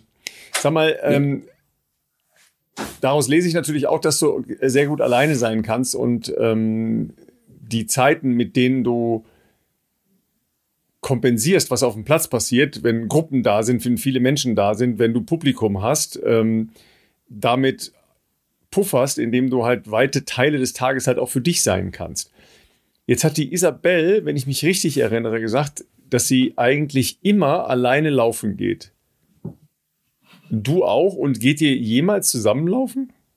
Ja, es ist sogar noch schlimmer. Wir gehen zusammenlaufen, wir mhm. starten 500 Meter und dann biege ich in meine Runde ein und sie in ihre. okay, okay. Und ihr ja. kommt dann irgendwann gemeinsam wieder äh, oder zur selben oder ähnlichen Zeit wieder an? Nein, es kommt drauf an. Da kommt es jetzt tatsächlich drauf an. Passiert nicht immer, aber sehr, sehr oft, weil wir natürlich, ich laufe ja fast immer im gleichen Tempo. Es gibt dann eine Stelle im Wald, wo ich weiß, okay, wenn ich jetzt nach links schaue, dann sehe ich sie. Ah, okay. Ja, das, also, das ist gerade so ein Momentum, wo ich weiß, okay, da müsste jetzt irgendwo sein. Äh, aber ähm, wir kommen dann unterschiedlich heim, weil wir unterschiedlich lang laufen. Ich laufe weniger lang wie meine Frau. Und ähm, nein, wir laufen nie zusammen. Das können wir gar nicht. Das ist, nee. Das, es ist, war, war, war das jetzt ein Lernprozess oder von vornherein klar? Aber ich bin ganz selten mit meiner Frau gelaufen. Ich laufe auch heute ganz selten es sei denn, es ist eine tatsächlich eine Laufaktion, etwas, wo ich ja, weiß, ja, okay, da waren 20 Leute ja, oder, oder mhm. äh, Gruppentraining, wenn ich mittwochs ins Training gehe, ist ja klar, das sind die, oder montags, dann suche ich das auch, dann möchte ich das auch, dann möchte ich mit den 10 Kilometer laufen, das ist dann mein TDL sozusagen, mhm. brauche ich gar nichts machen, mache ich da dann von allein. Aber eigentlich laufe ich immer allein. Ich mag das. Ich mag mit niemand reden. Ich bin so ein, meine, meine Nachbarn sagen, werd ja kein schwäbischer Bruttler. Dann sage ich, das bin ich schon. Ich muss nicht werden, bin ich schon. Naja, obwohl das, das haben ja viele, ähm, dass sie die Zeit halt auch haben, um eben so einer Alltagshektik zu entkommen, diesen ähm, konfrontiert werden mit Dingen. Ja, also wie auch immer konfrontiert. Es muss ja nicht negativ sein, das kann ja auch positiv sein, aber einfach um diesem konfrontiert werden äh, auszuweichen, sich in sein eigenes Bewegen zu äh, begeben. Löst du da auch Probleme? Weil das kann ich gar nicht. Also ich bin, ich bin auch viel alleine und ich mache auch, auch 90 Prozent meines Sports alleine. Eher mehr, 95 Prozent. Aber ich könnte jetzt nicht sagen, oh, ich gehe jetzt laufen und löse jetzt ein Weltproblem. Ja, schon gar kein Weltproblem, aber auch kein Alltagsproblem. Ja, ein Problem, das löse ich auch nicht. Was, was manchmal ist, ist, ähm, also bei meiner Frau funktioniert es fast immer, die geht in den Wald und kommt mit einer Unterrichtsstunde äh, für die Schule zurück. Die entwickelt während dem Dauerlauf eine Englisch-Unterrichtsstunde. Ja, und muss dann zu Hause nur noch kurz im Internet ihre Quellen zusammensuchen dann steht das Ding. Das ist bei mir tatsächlich oder gute Ideen, vielleicht so gute Ideen Richtung Kabarettprogramm weiterentwickeln, solche Dinge. Ist das beim Laufen? Bist du da jemand, der auf, da, auf sowas kommt, wenn er da entschleunigt durch den Wald irgendwo in der Natur alleine? Ne? Ein, eigentlich eher nicht. Ähm, es kann schon mal sein, dass ich, also die, wie soll ich das jetzt beantworten? Ähm, also meine Programme sind ja eher Beobachtungen aus der Alltagslaufszene. Das heißt, da lebe ich davon, dass ich irgendwo bin. Also mhm, mhm. Corona war für mich ganz fürchterlich, weil ich nirgendwo mehr war und weil ich niemand mehr gesehen habe. Und ich habe niemand beobachten können. Niemand hat mir was hinterhergerufen, was ich besonders gut fand, wo ich dann ausbauen konnte. Äh, und das war für mich auch kreativ ein Schock, weil ich nicht mehr gefüttert wurde, ja, sozusagen. Ähm, äh, und, und ich glaube, davon leben meine Programme, dass ich gefüttert werde von dem, was ich da sehe. Hm, es kann schon sein, dass ich mal so einen roten Faden, also dass ich quasi, mir fehlt noch irgendein, irgendein, genereller roter Faden, wo ich über 20 Minuten brauche bei einem Sketch. Es kann sein, dass ich das beim Lauf entwickeln kann, aber in der Regel auch nicht. Ich gehe in Lau, ich gehe in den Wald und das Schönste ist für mich, wenn ich nichts mehr denken muss. Also wenn ich dann loslaufe und dann, ähm, klar, bin ich 20 Minuten erstmal damit beschäftigt, dass mir nichts mehr wehtut.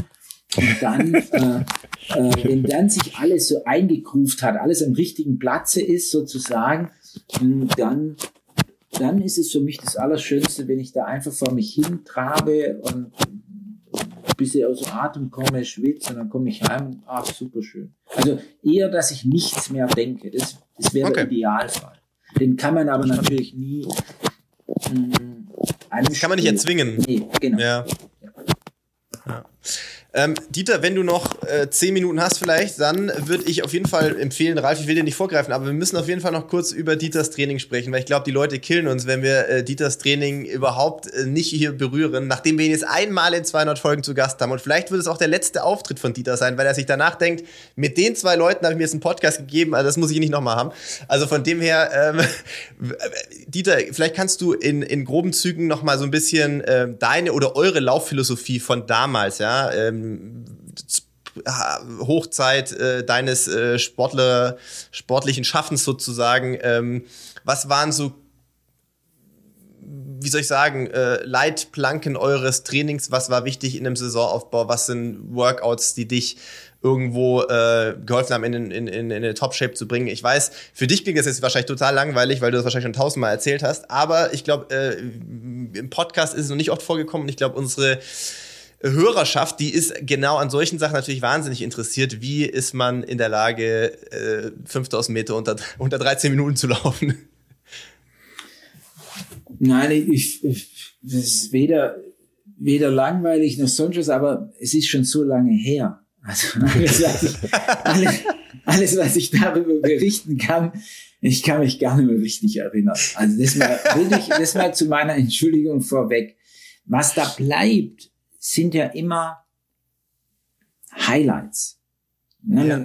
Das verfälscht dann am Ende ein ganzes Trainingsjahr, weil man nur noch diese Reduzierung auf ein paar wenige Einheiten und diese Reduzierung auf diese Highlights, ähm, die sich richtig gut angefühlt haben, die sich gut angefühlt haben. Hoppla, was ist jetzt? Jetzt ist irgendwas. Ah, jetzt äh, bin ich noch verbunden oder nicht? Ich weiß nicht. Ist egal, lass uns so. Ähm, jetzt höre ich dich wieder. Ähm, also was habe ich, was habe ich da gemacht? Ich habe ähm, Einschlag. Also wenn ich wenn ich eingreifen kann, ich habe schon mal gehört, weil ich war auch als Kind schon mal äh, logischerweise bei einem deiner äh, Auftritte damals irgendwo im Schwarzwald war das. Ähm, da haben mich meine Eltern mitgenommen und du hast zumindest damals schon erzählt, das haben wir hier auch immer mal wieder thematisiert. Neudeutsch nennt man sich äh, nennt man das, was von den über die Norweger kommt, so polarisiertes Training und solche Geschichten. Das hast du ja damals im Prinzip auch gemacht, wenn ich das noch richtig zusammenbringe. Du hast sehr lockere äh, Dauerläufe oft auch gemacht. Na, nicht immer, aber schon auch der Großteil deines Trainings war, hat sich, glaube ich, in einem eher entspannten Bereich bewegt, aber natürlich tempotechnisch auch hingelangt. Oder korrigiere mich, falls ich da falsch liege.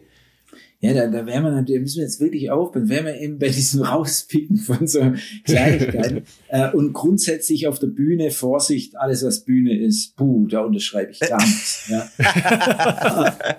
ähm, also zum Training eins ein Schlagwort tatsächlich vorweg ist unauffällig.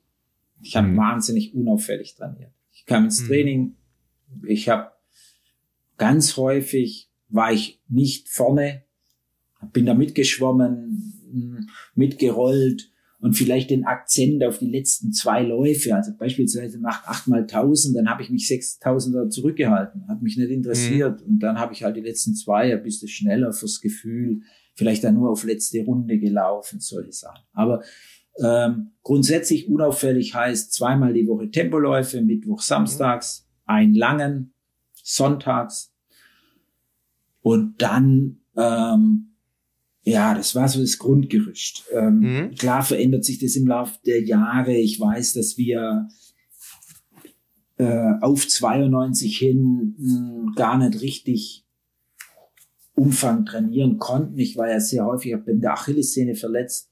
Hm, dann hatten wir uns eine eigene Regel geschaffen, nie mehr wie 140 Kilometer Umfang ist für die Szene schlecht, also nie mehr okay. wie 140. Alles orientiert sich an diesen 140 Kilometer in der Woche äh, und natürlich dann auch Erholungswochen. Klar, die fallen dann natürlich nicht mehr so gravierend aus, dann reicht mir 110er Woche zum Erholen, ist auch klar. Ähm, aber schon da merkt man ja, dann ist man limitiert. Also sobald ich einen zweiten langen Lauf einbaue, komme ich weit über die 140. Also es ist so eine, so eine Regel, wenn man die einführt, dann limitiert einen das in der Gestaltung. Das ist ja klar. Ich muss dann ja. irgendwie da drum rumschippern.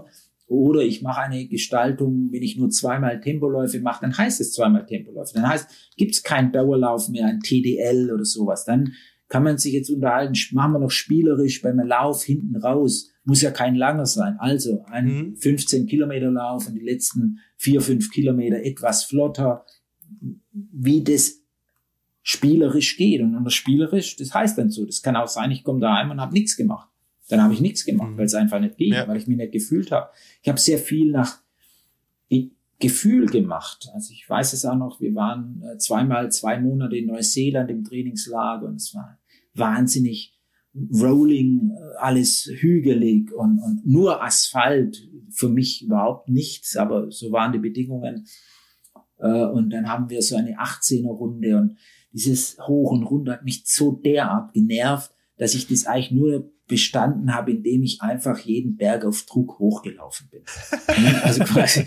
Und dann habe hab ich das irgendwann intuitiv angenommen. Dann muss man natürlich auch keine Tempoläufe mehr runterhauen, weil du ja, ja. jeden zweiten Tag da in diesem Gelände bist und dann hast du dein Tempoarbeit. Da muss man natürlich, das kann man heute gar nicht mehr umsetzen. Also ja, heute die Leute lassen sich hinreißen zu allerlei Online-Wettbewerben. Die Uhr läuft mit, die Kilometer laufen mit und der in Münster, den muss ich jetzt umhauen, der jetzt zeitgleich läuft. Sowas gab es ja früher alles gar nicht. War ja. ganz bei mir Genau, ganz spannend, dass du sagst, nach Gefühl laufen. Also, dass du dein Training, obwohl du ja der Weltspitze warst, trotzdem ganz viel, natürlich trotzdem sicherlich im direkten Gespräch mit Isabel, aber trotzdem ganz viel nach Gefühl abgelaufen ist, wo heute ja eher im Vordergrund steht Daten, Daten, Daten, egal ob GPS, Herzfrequenz, Laktat, äh, und all diese, diese Geschichten, ähm, ich glaube, dass es wenig Leute gibt, da schließe ich mich früher ein, die jetzt ohne eine Uhr laufen gehen. Weißt du, ich meine, also du wirst auch dich zeitlich zumindest gestoppt haben, wahrscheinlich wie viele Minuten du vielleicht unterwegs warst, aber äh, das in dem Ausmaß habt ihr das wahrscheinlich früher jetzt gar nicht äh, getrackt oder einfach bewusst auch. Ähm, also ich darf dir eine kleine Geschichte erzählen. Ähm, mhm. Die stimmt, das ist Tatsache. Ich bin mal als allerdings junger Athlet äh, nach Portugal ins Trainingslager. Mhm. Und damals Karl Fleschen, der war schon mhm. dort. Karl Fleschen, der große Karl Fleschen. Ich war tatsächlich 19 Jahre alt und ich kam da unten an und äh, Karl Fleschen war, der wollte da überwintern und okay. war dann in dieser Anlage schon und, und ich kam auch als Vorhut, weil ich war da zum ersten Mal bei ersten Jahr Bundeswehr, also Kompanie Sonnenschein und habe das direkt umgesetzt, äh, bin nach Portugal und ähm, dann habe ich festgestellt, ich habe meine Uhr vergessen. Ah. Und ich hatte tatsächlich gar keine Uhr. Ich hatte keine Stoppuhr, ich hatte einfach keine Uhr. Man hat damals auch Vorsicht kein Handy gehabt. Also dann habe ich unvorstellbar so ein Leben. ja, habe ich zum Karl gesagt, ich habe keine Uhr, ich muss mir jetzt erstmal eine Uhr besorgen. Und dann bin ich da in so einen Supermarkt rein und es gab keine Uhr. Und dann habe ich mir einen Wecker gekauft. So ein kleiner Reisewecker. Und dann habe ich immer vor meinem Bungalow den Wecker aufgebaut. Da gab es eigentlich keine Stoppfunktion. Und dann habe ich immer zum Karl gesagt, Karl, wir können erst loslaufen, wenn der Zeiger auf voll ist. Ja, und dann laufen wir los.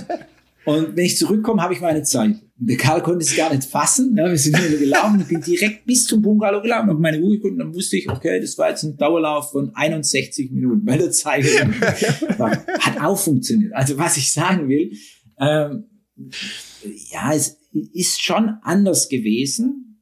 Es war aber auch nicht alles besser. Natürlich hat man heute viele Möglichkeiten, die man wunderbar zur Kontrolle und zur, zur Steuerung vor allem, nicht nur Kontrolle, sondern zur Steuerung einsetzen kann. Mhm. Haben wir auch gemacht. Ähm, ganz viel mit Laktat gemacht, ganz viel mit Herzfrequenz. Wir haben unsere Standardprogramme gemacht, eben um die mal zu benennen, acht mal zehn Kilo, acht mal tausend Meter auf der Bahn, zwei Minuten Pause, keine Trabpause, Pause. 14 äh, mal 500 mit Weitertraben. Wenn es geht, unter einer Minute, 200 Meter Traben, unter einer Minute dann eben die 500er. Im Gesamtding gab es 9600 Meter. Und das war auch so eine Progression, das waren so Programme. Ein langes Programm gehört auch dazu. 1, 2, 3, 2, 1. Alles Programme. Wie, wie schnell wärst du das gelaufen? Auf voll bin ich privat total interessiert. 1, 2, 3, 2, 1. Was, was läuft man als Dieter Baumann äh, in der Hochphase der Karriere? Wie läuft man sowas? Boah, du konkretisierst schon immer alles, gell? Hochfassung. Ja, die Leute wollen das wissen, die Leute wollen das wissen, ich sag's dir. Ja, also die wollen das wissen, wie, wie du kannst ja, du kannst ja sagen, was du damals gelaufen bist und was, wie du das heute läufst. Oder so. Also heute und das kurz mal laufen das gar nicht mehr so ein Blödsinn. Ja, das habe ich gedacht.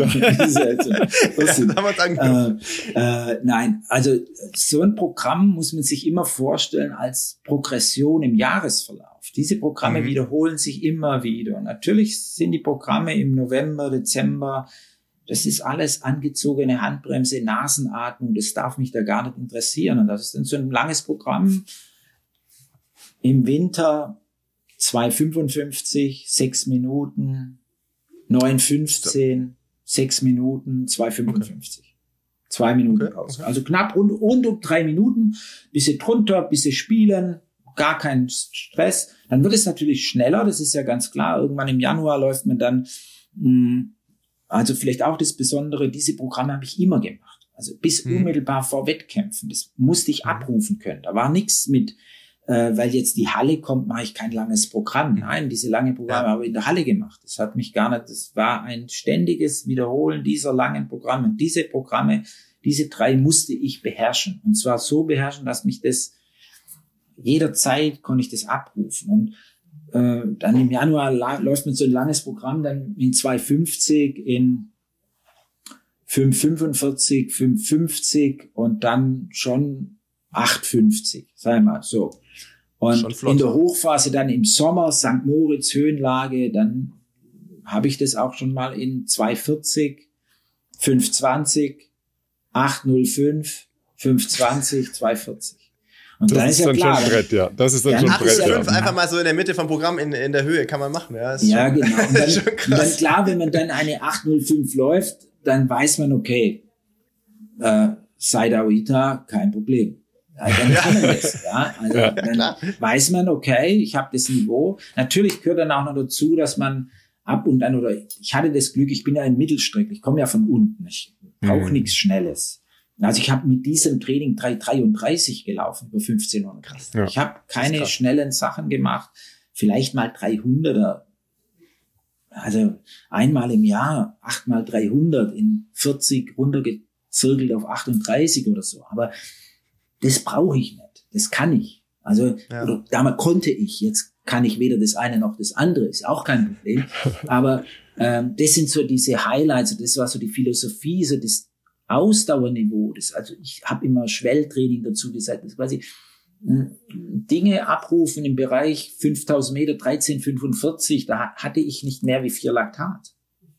Krass. Aber ist ja auch klar, ja, weil sonst kann man nicht 13 Minuten laufen. Nee, ne? nee. Ja, ja. ja. Also das eine bedingt das andere und, und dann kommt es immer darauf an, wie kommt man da hin. Heute das Spannende ist schon, wie die Athleten heute mit diesen äh, zweimal Tempoläufe am Tag, also morgens so ein, so ein Schwellbereich ja. Lauf, keine ja. Ahnung, dann setzen sie am Nachmittag nochmal was drauf. Ist natürlich ein Ansatz. Wenn man das runterbricht auf die da Zeit damals, klar haben wir auch, wir haben ja keine TDLs gemacht. Ich glaube, ich habe meinen mhm. ersten TDL äh, Schlag mich tot 1998 gemacht. Vorher hatte ich TDL man könnte es jetzt anders formulieren. Ich habe natürlich mhm. ständig TDL gehabt, ne? weil wir Dauerläufe in der Gruppe und dann bei zehn Kilometer hat der Film und Giermai gezuckt, da habe ich direkt mitgezuckt. Ja, bei, mir, bei mir zuckte keiner. Ja, also ungestraft zuckte keiner. Also das heißt, äh, da, habe ich, da hat sich dann was entwickelt. Also ich weiß noch mal, als Wolfram Müller, Müller dann in, in Tübingen war, Film und Giermai war da, da waren wir ein hochqualifiziertes Wettkampftruppe und da hat einer mal einen schlechten Tag gehabt, dann haben wir das geradezu gespürt und dann hat er das auch gespürt. Ja? Also schlechte Tage hätte man lieber nicht gehabt. Ne? Also, ähm,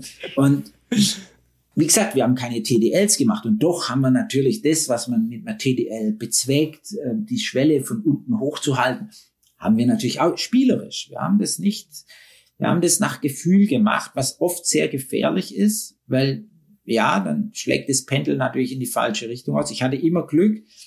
Erstens, ich war immer der leistungsstärkste der Gruppe. Ich musste nie ans Limit gehen, weil ich war das Limit. Und das ist natürlich für die anderen immer schlecht, weil dann die natürlich permanent überfordert sind. Das ja, ist auch ja. die Wahrheit. Das ist ja klar. Ja, ja, absolut, absolut. Ja. Testosterongeballer, ne? Hatten wir, haben wir schon ein paar Mal gehabt, ähm, weil wir tatsächlich auch ähm, neulich das nochmal in so einem Nebensatz im Gespräch, glaube ich, mit Mocky hatten du hast ja ähm, nicht als Kind und Jugendlicher mit Leichtathletik angefangen, sondern du hast Fußball gespielt. Würdest du sagen, dass dieser andere Sport ähm, eher ein Vorteil oder sagen wir mal etwas dir gegeben hat, was nachher äh, deine Karriere befördert hat? Und würdest du heute eher lieber ähm, die Talente in anderen Sportarten als schon mit äh, acht, neun, zehn Jahren äh, auf der Leichtathletikbahn suchen? Ja, wir müssen die anderen Ta Ta Kinder, wir müssen Kinder in anderen Sportarten suchen. Ja. Mhm. Wir können, wir können uns nicht darauf verlassen, dass die Kinder zu uns finden. Das ist, wird nicht sein.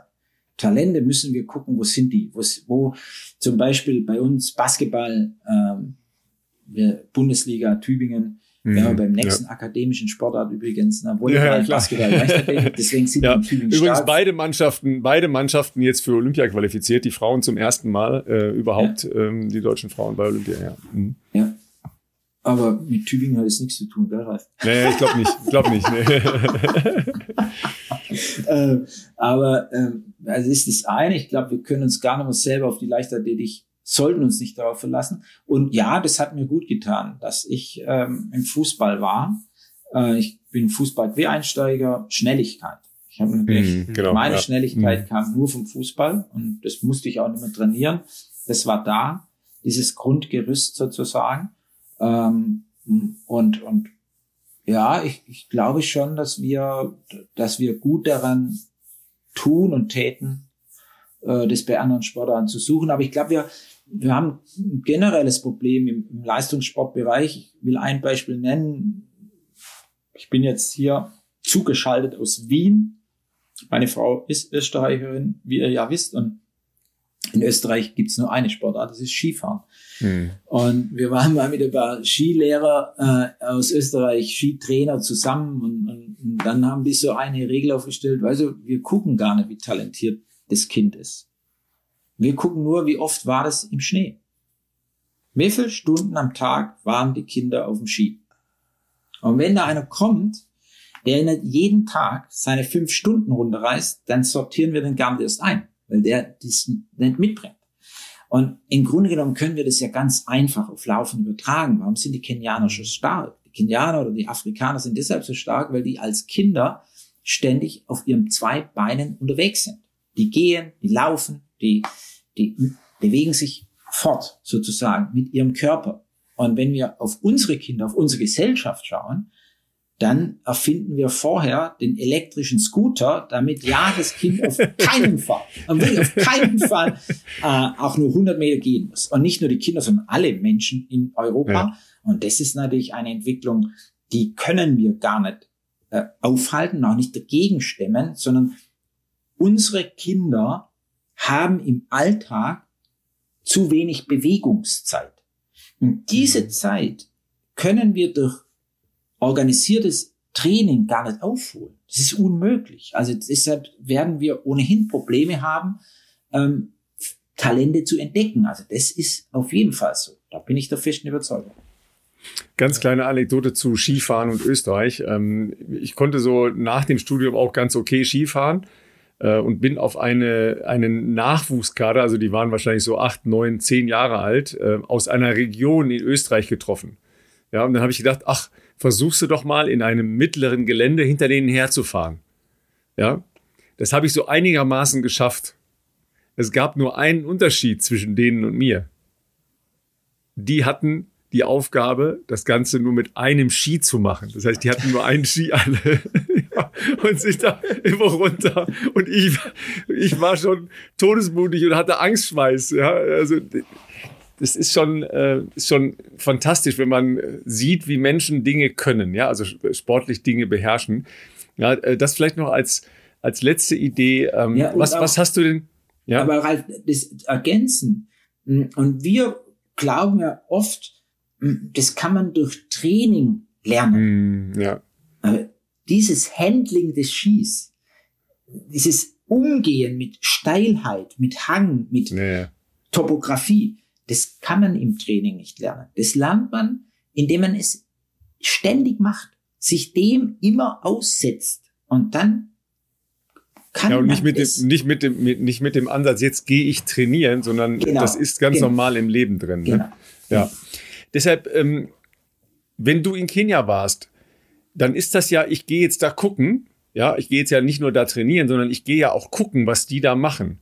Gab es überhaupt irgendeinen Takeaway, mit dem du was anfangen konntest, dass du gesagt hast, okay, das könnte ich mir vorstellen, dass ich das in mein, in mein Training, in mein Leben, in mein Sein als Sportler implementieren kann?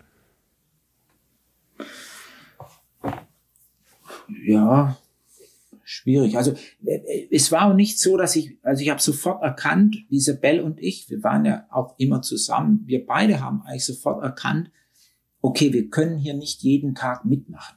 Ja. Das ist unmöglich. Also das ist ja auch eine Erkenntnis, eine wichtige Erkenntnis. Das ist quasi, was pick ich mir raus als Rosine und was lasse ich weg? Ne? Weglassen. Hm. Das war das eine was ich gesehen habe, was für mich tatsächlich am interessantesten war. Ich habe vielleicht in der Woche viermal oder fünfmal die Haupttrainings mitgemacht. Und der Rest habe ich gar nicht mitgemacht, habe ich für mich gemacht. Da bin ich dann nur vor mich hingewackelt und fertig. Aber ich habe dann auch gemerkt, das machen die anderen auch. Also, die Gruppe selber splittet sich auch auf. Sie äh, holen sich auch nur einen Fokus mit ein paar Einheiten und der Rest nur noch zu dritt oder zu zweit klar, wenn man das einfach nicht übersteht, ähm, wenn es dann zu hart wird. Aber tatsächlich, was für mich ein Phänomen war, und das habe ich schon dann auch mitgenommen, mh, hm, also ich war in, in vielerlei Dingen, das werdet ihr mir jetzt nicht glauben, aber ich war sehr ehrfürchtig vor gewissen Dingen. Ja, also äh, Olympische Spiele, äh, boah, da wusste ich schon, boah, Olympische Spiele ist schon eine harte Nuss, das ist schon richtig irre. Na, das ist, und da war ich so ein bisschen vorsichtig und ich hätte auch nie formuliert, boah, Jungs, ich hau euch jetzt da einen Weltrekord auf vollen Latz, fertig ist die Laube, weil ich bin in einer Superform. Sondern ich habe versucht, mich mit meinen Leistungen und meinen Gedanken so zu entwickeln, dass es zu mir passte. Wenn du aber in Afrika in einer Trainingsgruppe bist und du machst 10 mal 400 Meter, in der Gruppe zehn Mann, alle in 60, eine Minute Pause auf 2600 Meter Höhe.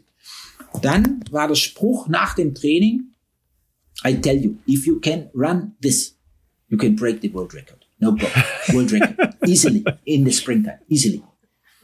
Und da gedacht, die reden von Weltrekord ohne, ohne Anstand. Ja, für die ist es immer so, so, ich mache das Weltrekord, ist doch gar klar. Da laufen wir Weltrekord. Alles ist möglich. Ja, und und das war für mich so ein Aha-Erlebnis. Ich dachte, oh, eigentlich haben die recht. Ne? Also wenn ich das kann, ne, dann, dann brauche ich ja, dann hau ich da mal richtig einen auf die Kacke jetzt. Ja? Und hm, das, auch diese Hemmnis abzulegen, diese Angst abzulegen, auch mal schnell zu, anzulaufen. Also bedingungslos schnell anlaufen, egal was kommt.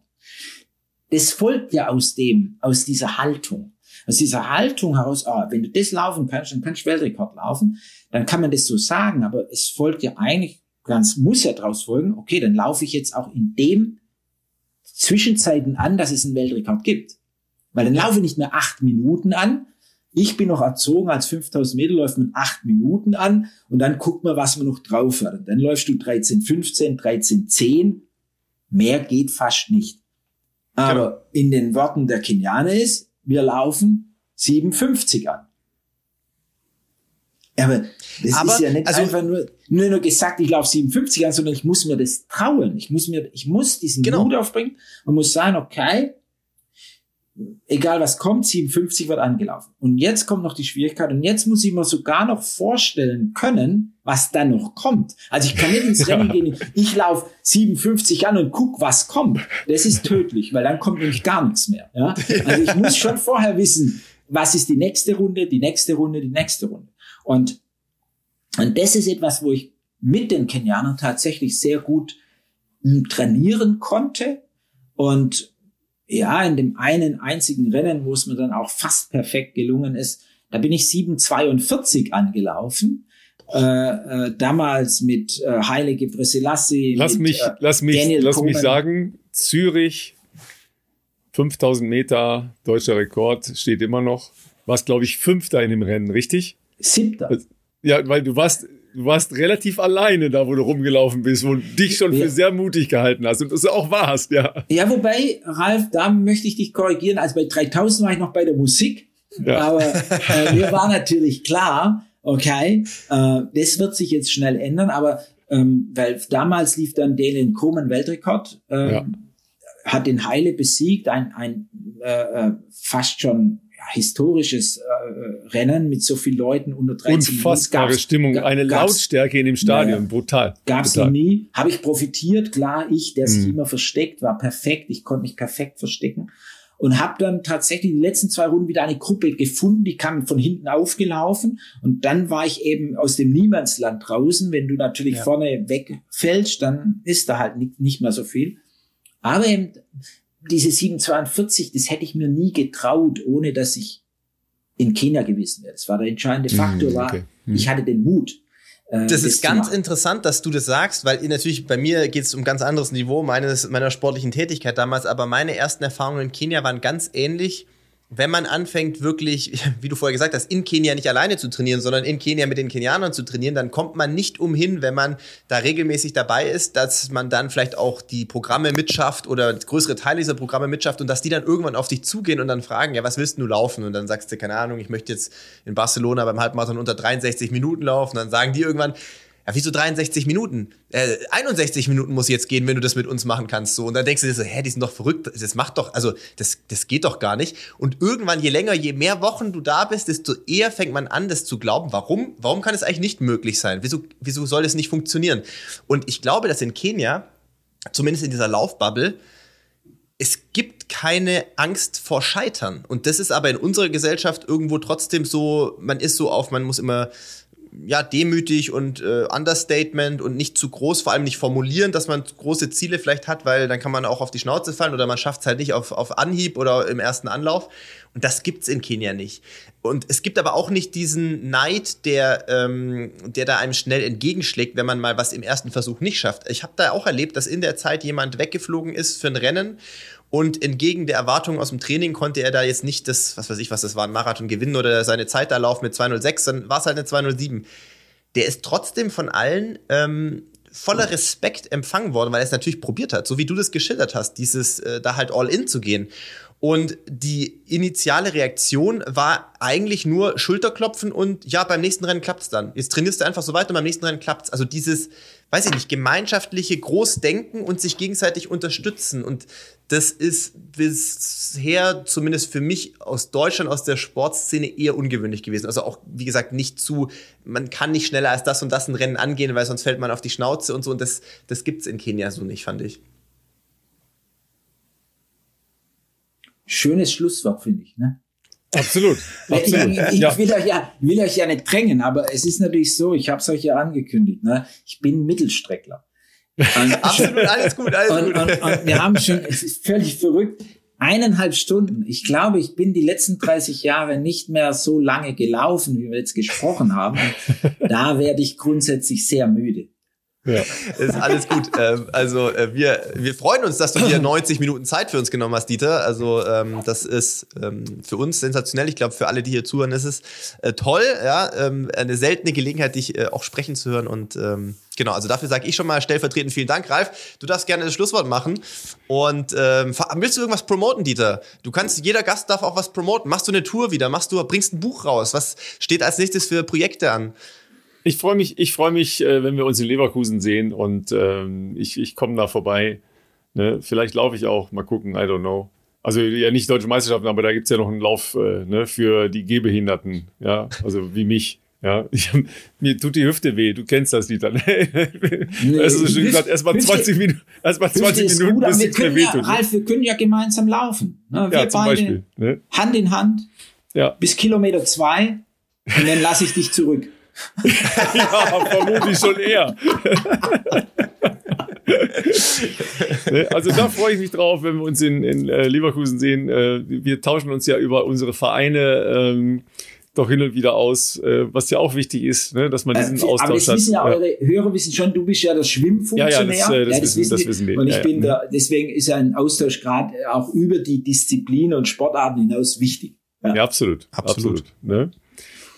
Äh, wir sagen einfach vielen Dank oder ich sage äh, ganz herzlichen Dank. Äh, grüß deine Frau, grüß äh, deine Lieben, grüß äh, die Menschen, die du bei euch auf der Bahn triffst und äh, mach, mach, mach weiter so, macht weiter so. Es ist äh, toll zu beobachten. Vielen Dank.